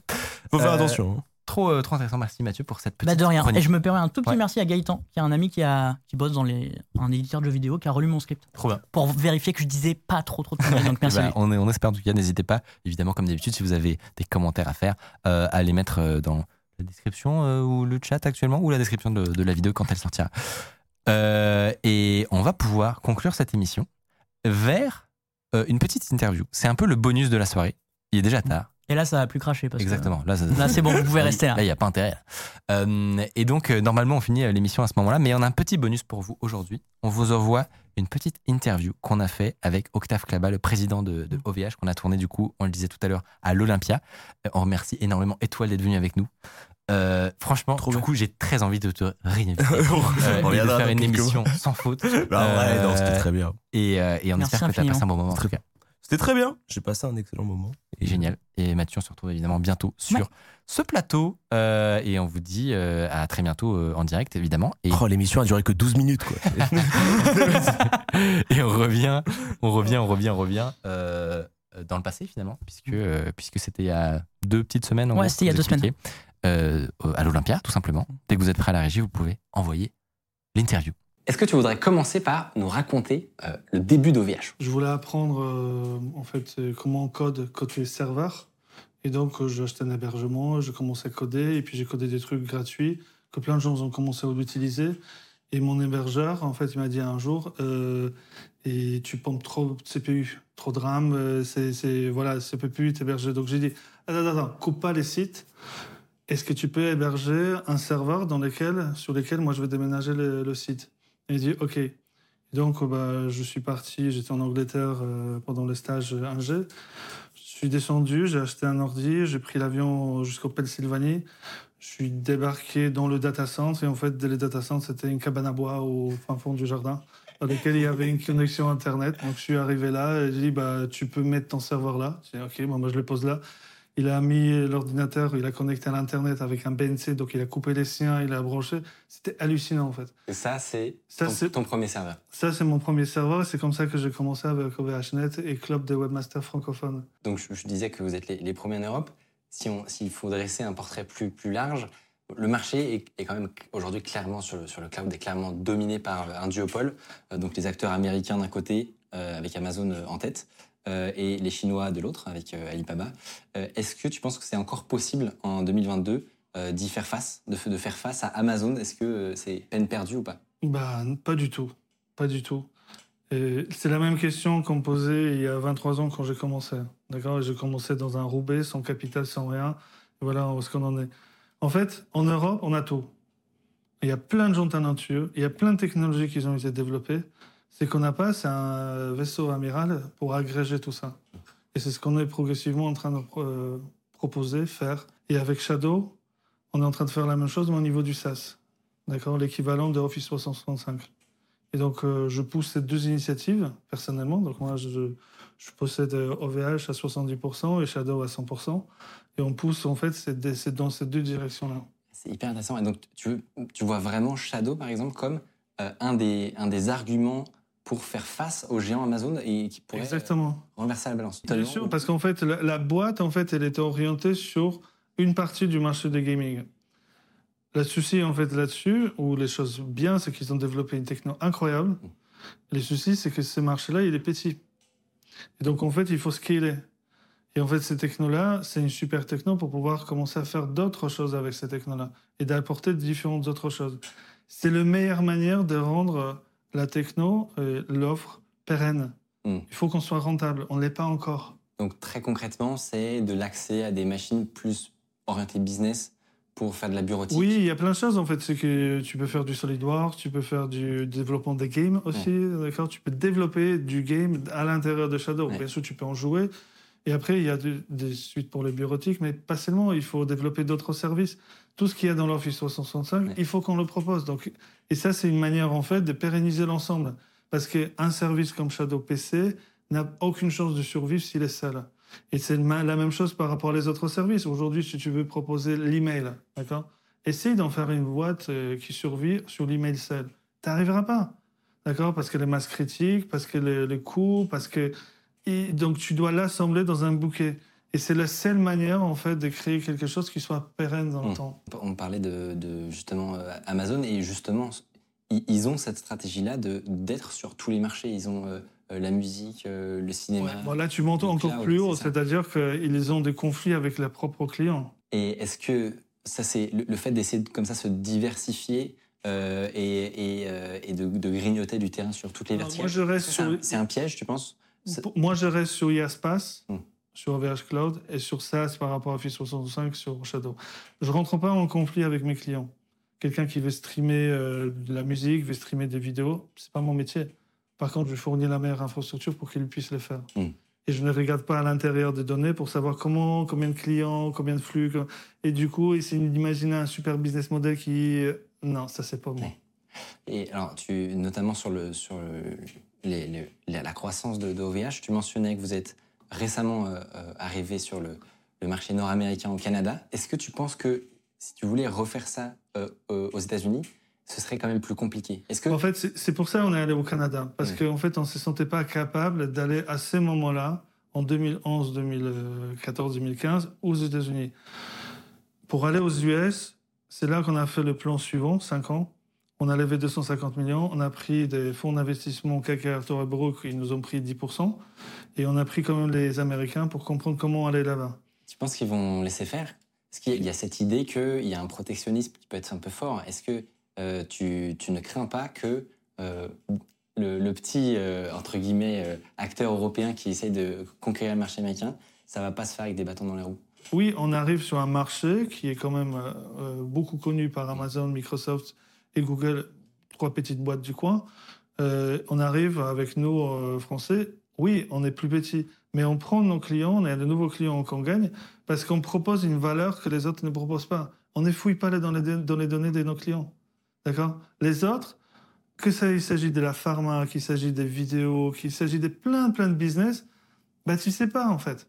D'accord? Et donc, nous, on n'a aucun, aucun conflit d'intérêt avec nos clients. Donc, ça, les clients aux, aux US, ils adorent ça. On a les, no- les US, c'est notre deuxième pays. France, c'est le premier. Les US, c'est le deuxième. C'est là où on croit quasiment à 80%. Et donc, la, la- la- il, existe une place pour le, Bien sûr. une offre. euh, Bien sûr, pour, pour plein de raisons, en fait. Pour plein de raisons. Et d'ailleurs, d'ailleurs, on est le seul Européen qui arrive à cette taille-là. Dommage qu'il n'y en a pas d'autres. Mm. Peut-être qu'il y en aura d'autres, ce serait chouette. En tout cas, nous, on arrive à cette taille-là et parce qu'on répond à des besoins. Moi, je suis né en Pologne, communiste. D'accord? Donc, euh, je connais un tout petit peu euh, le- le- les différents, différents systèmes, euh, aussi bien communisme que capitalisme. Mais, mais- mais ma famille a fait de tous les côtés euh, pendant de, la Première Guerre mondiale, Deuxième Guerre mondiale. Tout cet état d'esprit européen, moi, je l'ai vécu, je le vis en fait. Et c'est c'est cette, cette complexité-là, j'essaie d'inclure à l'intérieur de OVH Cloud Ouais.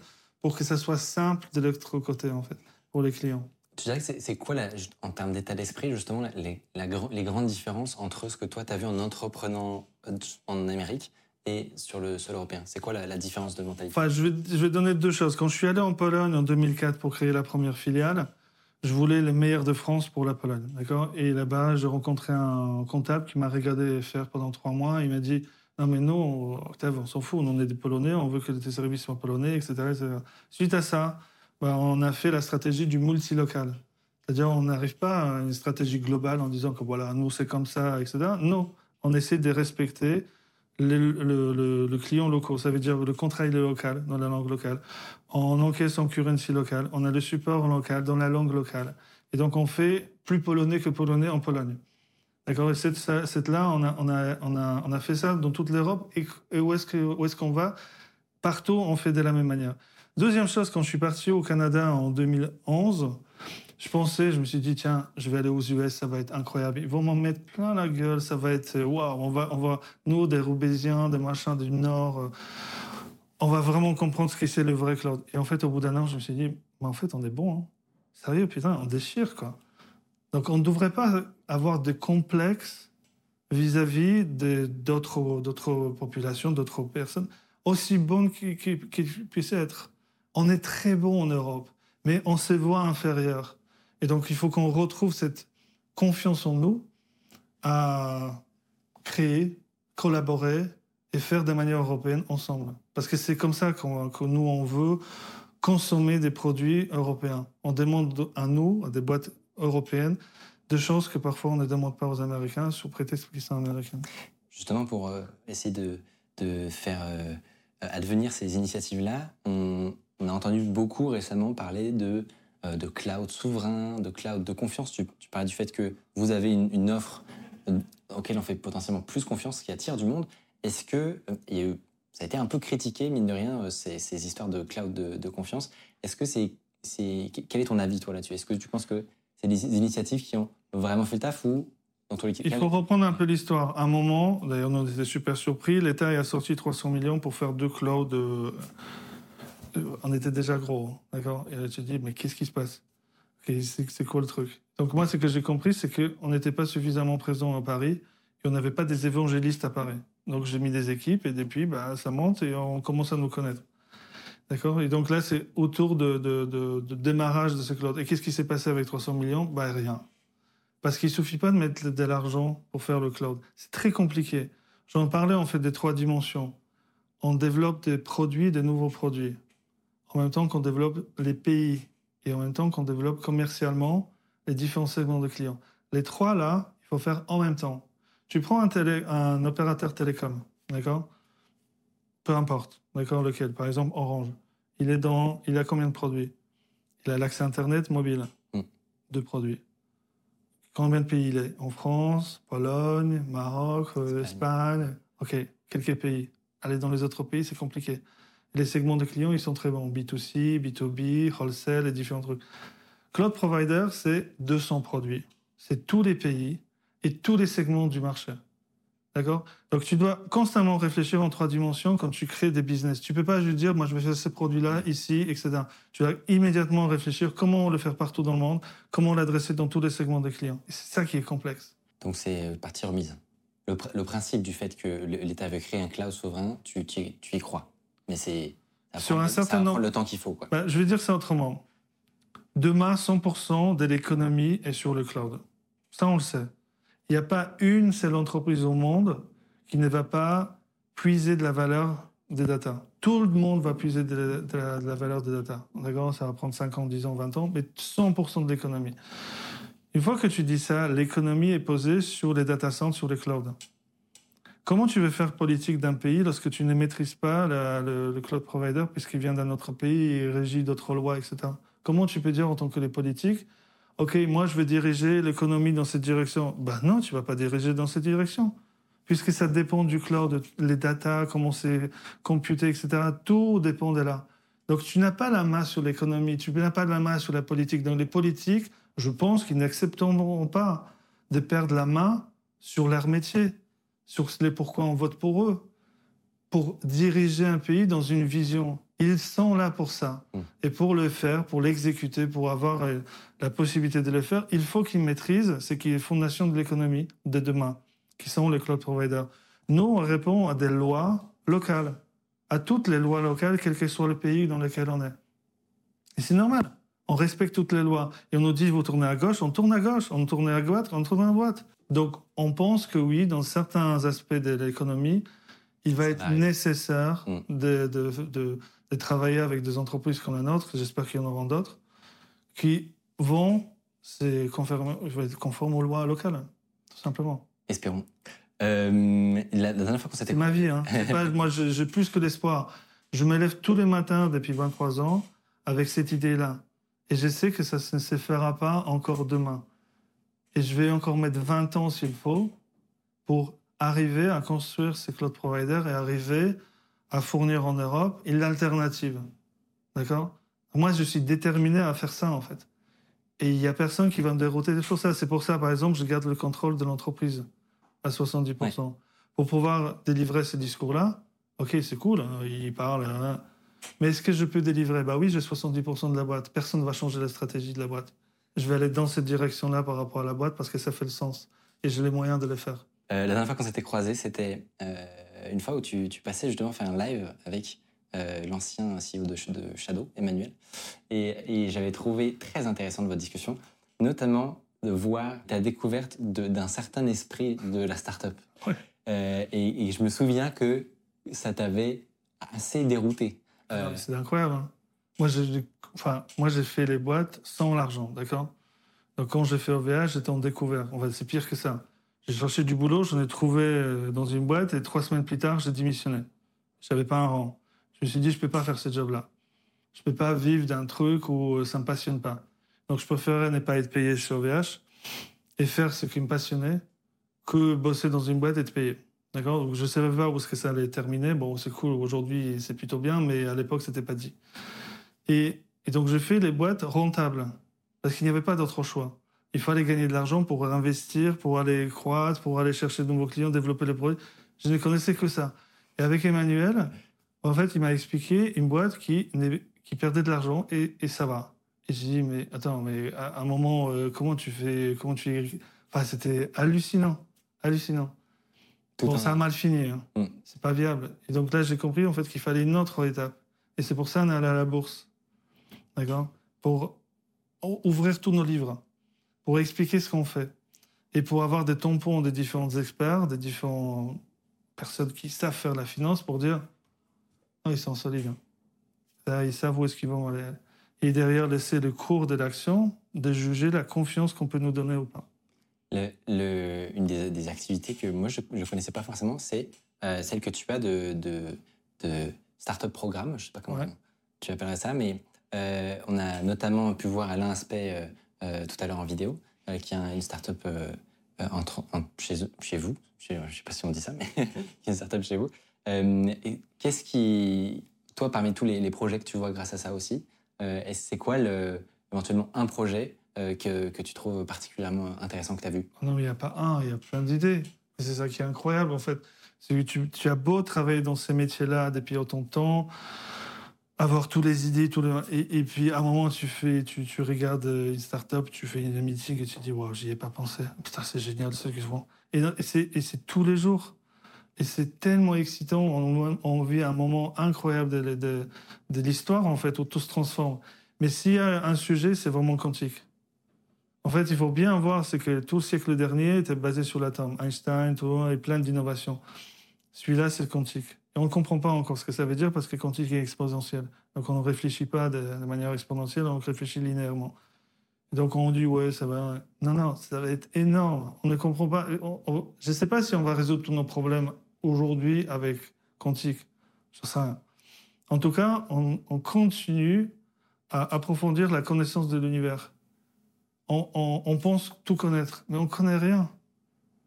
Et Lorsque tu te projettes à plusieurs siècles en avant, on va, on va approfondir notre connaissance de l'univers avec tout ce qui se passe à l'intérieur. Et, aujourd'hui, on a moindre, enfin, on a une petite idée de ce qui est l'univers, comment ça fonctionne, les lois qui régissent tout ça.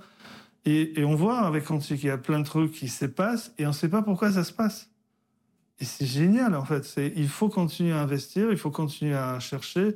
Et là, dans Quantique, c'est justement cette, euh, cette euh, falaise, en fait, de connaissances. C'est vide, en fait. hein. Tu, tu jumpes dans un truc et c'est, waouh, c'est énorme, on peut, on, on peut tout réinventer. Et alors, quand est-ce qu'on pourra faire tourner des algos quantiques sur, euh, sur mon cloud OVH Euh, Aujourd'hui, tu peux, en simulation. D'accord? Donc il y a deux manières en fait de le faire tourner. Donc euh, déjà, il faut, il, faut, il faut appréhender la manière de programmer en quantique. D'ailleurs, il faut de plus en plus de gens. En fait, il y a vraiment de, vraies ouvertures de, de carrière dans la programmation quantique. C'est une certaine manière, d'accord? Ça se programme pas euh, comme du C ou d'autres trucs. Il faut apprendre, mais c'est quand même du code, d'accord? Et donc ça, ces codes-là, il y a différentes technologies en fait euh, en dessous, et tu peux les faire coder sur les simulateurs, simulateurs sur les photons, sur le carbone, sur le silicone, sur différentes autres manières. D'accord? Ça, ça permet en fait de valider des algorithmes. Ensuite, tu peux les faire tourner sur les petits ordinateurs quantiques pour vérifier si les deux donnent les mêmes résultats. Et bientôt, 3 ans, 5 ans, peut-être 10 ans pour Le d'autres taux d'e- d'erreur sera suffisamment faible. Voilà, on va, on va scaler et là, ça va être incroyable. J'ai une communauté de plein de jeunes passionnés par la tech qui vont euh, euh, peut-être entreprendre aussi euh, en France. J'espère. qui- qui seraient- J'espère. Est-ce que tu as, un conseil à leur donner, une bouteille à la mer? Pour entreprendre, Oui. il faut croire dans ses rêves. Faut croire dans ses rêves. Moi, quand j'ai créé OVH, je trouvais pas l'argent, personne ne voulait. Donc, euh, et puis, bon, on était fauchés. Ma mère a trouvé, je sais pas comment, combien, un peu d'argent pour créer la boîte. J'ai emprunté encore et j'ai créé la boîte. Il faut s'accrocher, il faut croire, il faut avancer. Peut-être vous allez avoir faux et à un moment, vous allez vous rendre compte. Mais il faut vivre ces moments-là incroyables de l'histoire dans lesquels toutes les cartes sont redistribuées et peut-être il y a une carte pour vous. C'est le moment de la saisir. Merci, Octave. Merci.